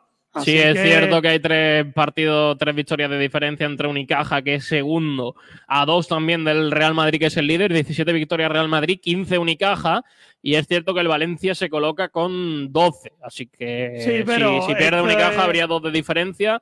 Eh, la cosa es que, bueno, que por debajo tiene Unicaja al Barcelona, que también tiene 13, y podría acercarse un poquito más. Así que es partido, la verdad, que importante también porque Unica, por, por mirar su Unicaja, pero también por el resto, porque dejas a, a Valencia a cuatro victorias. ¿eh? No, además que están dentro también de, de la Copa del Rey, así que es ver también un poco Es, medir, es un partido clave. claro, medir la fuerza de, de cómo llega el Unicaja a esa competición que vaya, es el equipo anfitrión y que es cabeza de serie, así que le vale para no, no bajar los brazos al equipo de Ivonne Navarro. Y, y también, pues eso, tenemos dos triunfos de renta sobre el Barça, estamos a dos del Madrid, que es el líder, así que la cuerda se tensa y, y el Unicaja, como te digo, no, no puede estar de, brazos cruzados hasta ante este tipo de rival. No, sobre todo también importante llegar bien a la Copa, no solo en sensaciones, sino en clasificación, ¿no? Porque ¿cuántas jornadas quedan hasta, hasta la Copa? Por lo menos tres o cuatro, ¿no? Habría que mirarlo en el calendario, ahora, ahora te lo confirmo si quieres. Pero sí, no, vaya, en febrero ya se está disputando esta Copa del Rey 2024, así que, que como llegue el Unicaja, algunos decían que, que perder era positivo porque te hacía aprender, ¿no? Era otra situación, otro contexto, a nivel de, del ego que pueda llegar a tener incluso la plantilla, pero bueno, yo creo que cuanto más gana el equipo y más conozca la victoria en este tramo final, más positivo será. Eso Ivonne Navarro lo sabe, lo saben los, los chicos, la plantilla. Y, y bueno, pues tenemos el partido, vamos a hacer un repaso del calendario en estas próximas fechas. Sería este domingo 28, como bien hemos comunicado antes, a las 18.30 en eh, la cancha del Valencia. Después también vamos a la cancha del Choles Vázquez, la segunda jornada de la BCL, sería el miércoles 31, eh, otro partido intersemanal. Y ya metiéndonos en el mes de febrero, tenemos, eh, recibimos al Moravan Andorra, sábado 3 a las 20 y 45. Próximo fin de semana. Correcto. El martes 6 de febrero a las 20 horas visitamos el Estrasburgo. Eh, llega el. Bueno, vamos a viajar el sábado 10 a las 18 horas con el Monbus Obradoiro. Y ya el viernes 16 a las 21 horas tendríamos el primer partido de la Copa del Rey, que sería en cuartos de final con Lenovo Tenerife. Así que Mm, Bueno. partido de revancha también, ¿no? Con el conjunto canario. Y que esperemos que, que el Unicaja revalide el título. Es difícil porque ningún conjunto lo ha hecho en, en la competición de la Copa del Rey, pero que, que ahí estará el Unicaja un año más. Pues sí, eh, hay que decir también que el Málaga ha hecho un fichaje para la vacante que tenía de analista en el cuerpo técnico. Ha fichado al, ha añadido al equipo de, trabajo de Sergio Pellicer con el eh, guatemalteco Juan Francisco Roldán, que se incorpora también al cuerpo técnico del Málaga Club de Fútbol mm, para, para apoyar ahí a- al equipo y para que, para que esté todas las plazas cubiertas. Eh, ya lo último, desde Madrid, desde IFEMA en Fitur, la presentación de la Cueva del Tesoro que ha realizado Rincón de la Victoria con eh, Antonio José Martín y también con el presidente de la Diputación y alcalde de Rincón de la Victoria, eh, Francis Salado. Así que vamos con eso, que es ya lo último que tenemos en el día de hoy desde Madrid en esa Feria Internacional del Turismo. Buenos días, gracias por estar aquí, a los medios de comunicación y a artistas invitados que tenemos aquí, hay que tener cuidado con ellos, ahora los presentaré. Eh, a esta segunda jornada de Fitur 2024. Tenemos un gran sabor de boca de la jornada de ayer, la primera jornada. También de la gala que anoche disfrutamos de Turismo Costa del Sol, donde seguimos trabajando conjuntamente eh, con Turismo Costa del Sol, los distintos ayuntamientos de la provincia, para la promoción de nuestro destino. Y hoy, como alcalde de Rincón de la Victoria, tengo el placer de presentaros las acciones que vamos a llevar a cabo desde nuestro ayuntamiento para celebrar el 50 aniversario de la apertura turística de la Cueva del Tesoro. 2024 se cumplen esos 50 años eh, de la única cueva de origen marino, marino visitable en España. Es una de las pocas que hay en España y en Europa y en el mundo. Solo hay tres visitables de origen marino. Y cuando se aperturó al público para sus visitas turísticas fue el 23 de junio de 1974. Siempre lo hemos dicho, la Cueva del Tesoro ha sido uno de los recursos turísticos más importantes de nuestro municipio, una de las joyas de la corona que vamos ampliando con Villantíopa y otros recursos. Pero desde 2017 hemos venido trabajando de una forma decidida para cuidarla, recuperarla, mejorarla y que la experiencia eh, en su visita, sobre todo experiencia guiada, sean más atractivas. Allí ya os contaba que los datos son excelentes eh, de visitas a la cueva del tesoro. Volvimos a batir récord en ese año 2023 con 75.489 personas que han visitado la cueva, 3.590 más con respecto al año anterior, así que eh, seguimos trabajando y estamos muy satisfechos con el trabajo que se está realizando. Esto es fruto no solo del enorme interés cultural y patrimonial que la propia cueva tiene, sino del trabajo realizado para adecuar las visitas a estos tiempos e implementando nuevas acciones para buscar otro tipo de público. Por ejemplo, las visitas teatralizadas del último domingo de cada mes son un éxito. Siempre se agotan las entradas para las dos sesiones que ofrecemos y mucha culpa de ello tienen algunos de los personajes que hoy nos acompañan. Don Manuel Laza, presento a Manuel Laza, que fue quien eh, dio a conocer prácticamente la, cueva al mundo científico y a, toda la provincia de Málaga y a, bueno, a toda Andalucía. Yo creo que fue así. Y fue el principal investigador de la cueva. Además, eh, hacemos eh, obras teatralizadas sobre la historia de Marco Craso, la diosa Nostiluca, que está aquí con nosotros. le podéis pedir un deseo al salir, no sé si se lo cumplirá o no. Y luego también el suizo, don Antonio de, la Nari, que le he una peluquería del Rincón de la Victoria, ¿eh? que también fue uno de los grandes eh, investigadores de la cueva. Tal es nuestro compromiso con el patrimonio histórico del Rincón de la Victoria y por ende de la Cueva del Tesoro, que ya en el 2023 eh, iniciamos o culminamos las acciones para que fuera propiedad municipal. Antes era de la familia Laza y don Manuel ha sido muy generoso y ya es patrimonio del Rincón de la Victoria. La historia de la cueva la conoce más o menos todos aquellos que la visitan y aquellos que no la visitan también a través de las publicaciones que hemos hecho. Está ligada a muchos personajes, entre ellos, como he dicho, el suizo Antonio de la Nari, que perdió la vida obsesionado con la búsqueda del tesoro. ¿eh? así que le costó la vida esa obsesión. El propio tesoro de un rey almorávide, también la leyenda de Marco Craso, o las distintas historias eh, alrededor de la diosa Nostiluca que se ha ido transmitiendo de generación en generación. Bueno, pues ahí estaba la presentación de la Cueva del Tesoro desde IFEMA, desde Fitur. Y bueno, un poquito más por el programa de hoy. Hay noticia de última hora, Camacho, sobre el arbitraje de cara al partido del sábado. Pues así es, será del colegio, bueno, de Murciano Campos Salina. Será el árbitro que dirigirá el Recreativo Granada Málaga del próximo sábado. Y el balance en cuanto a, a la trayectoria referente al Málaga es positiva, porque eh, Ojo. fue, fue el encargado de pitar el 2-1 ante el Atlético Vela Rosaleda, Ojo. pero es que también el 0-2 en Antequera. Así que dos de dos en cuanto al Pues Málaga. te digo una cosa. No me gustó ninguno de esos dos arbitrajes. No me gustó nada, ¿eh? En Bueno, Antequera pero por no lo que acabó. sea ganamos. Ya bueno, pero al final también hay que contar Sí, con sí, que el arbitraje fluye, sea bueno, fluye. ¿eh? Ya, pero bueno, Bueno. ya se conoce un dato más ¿no? del partido para el sábado.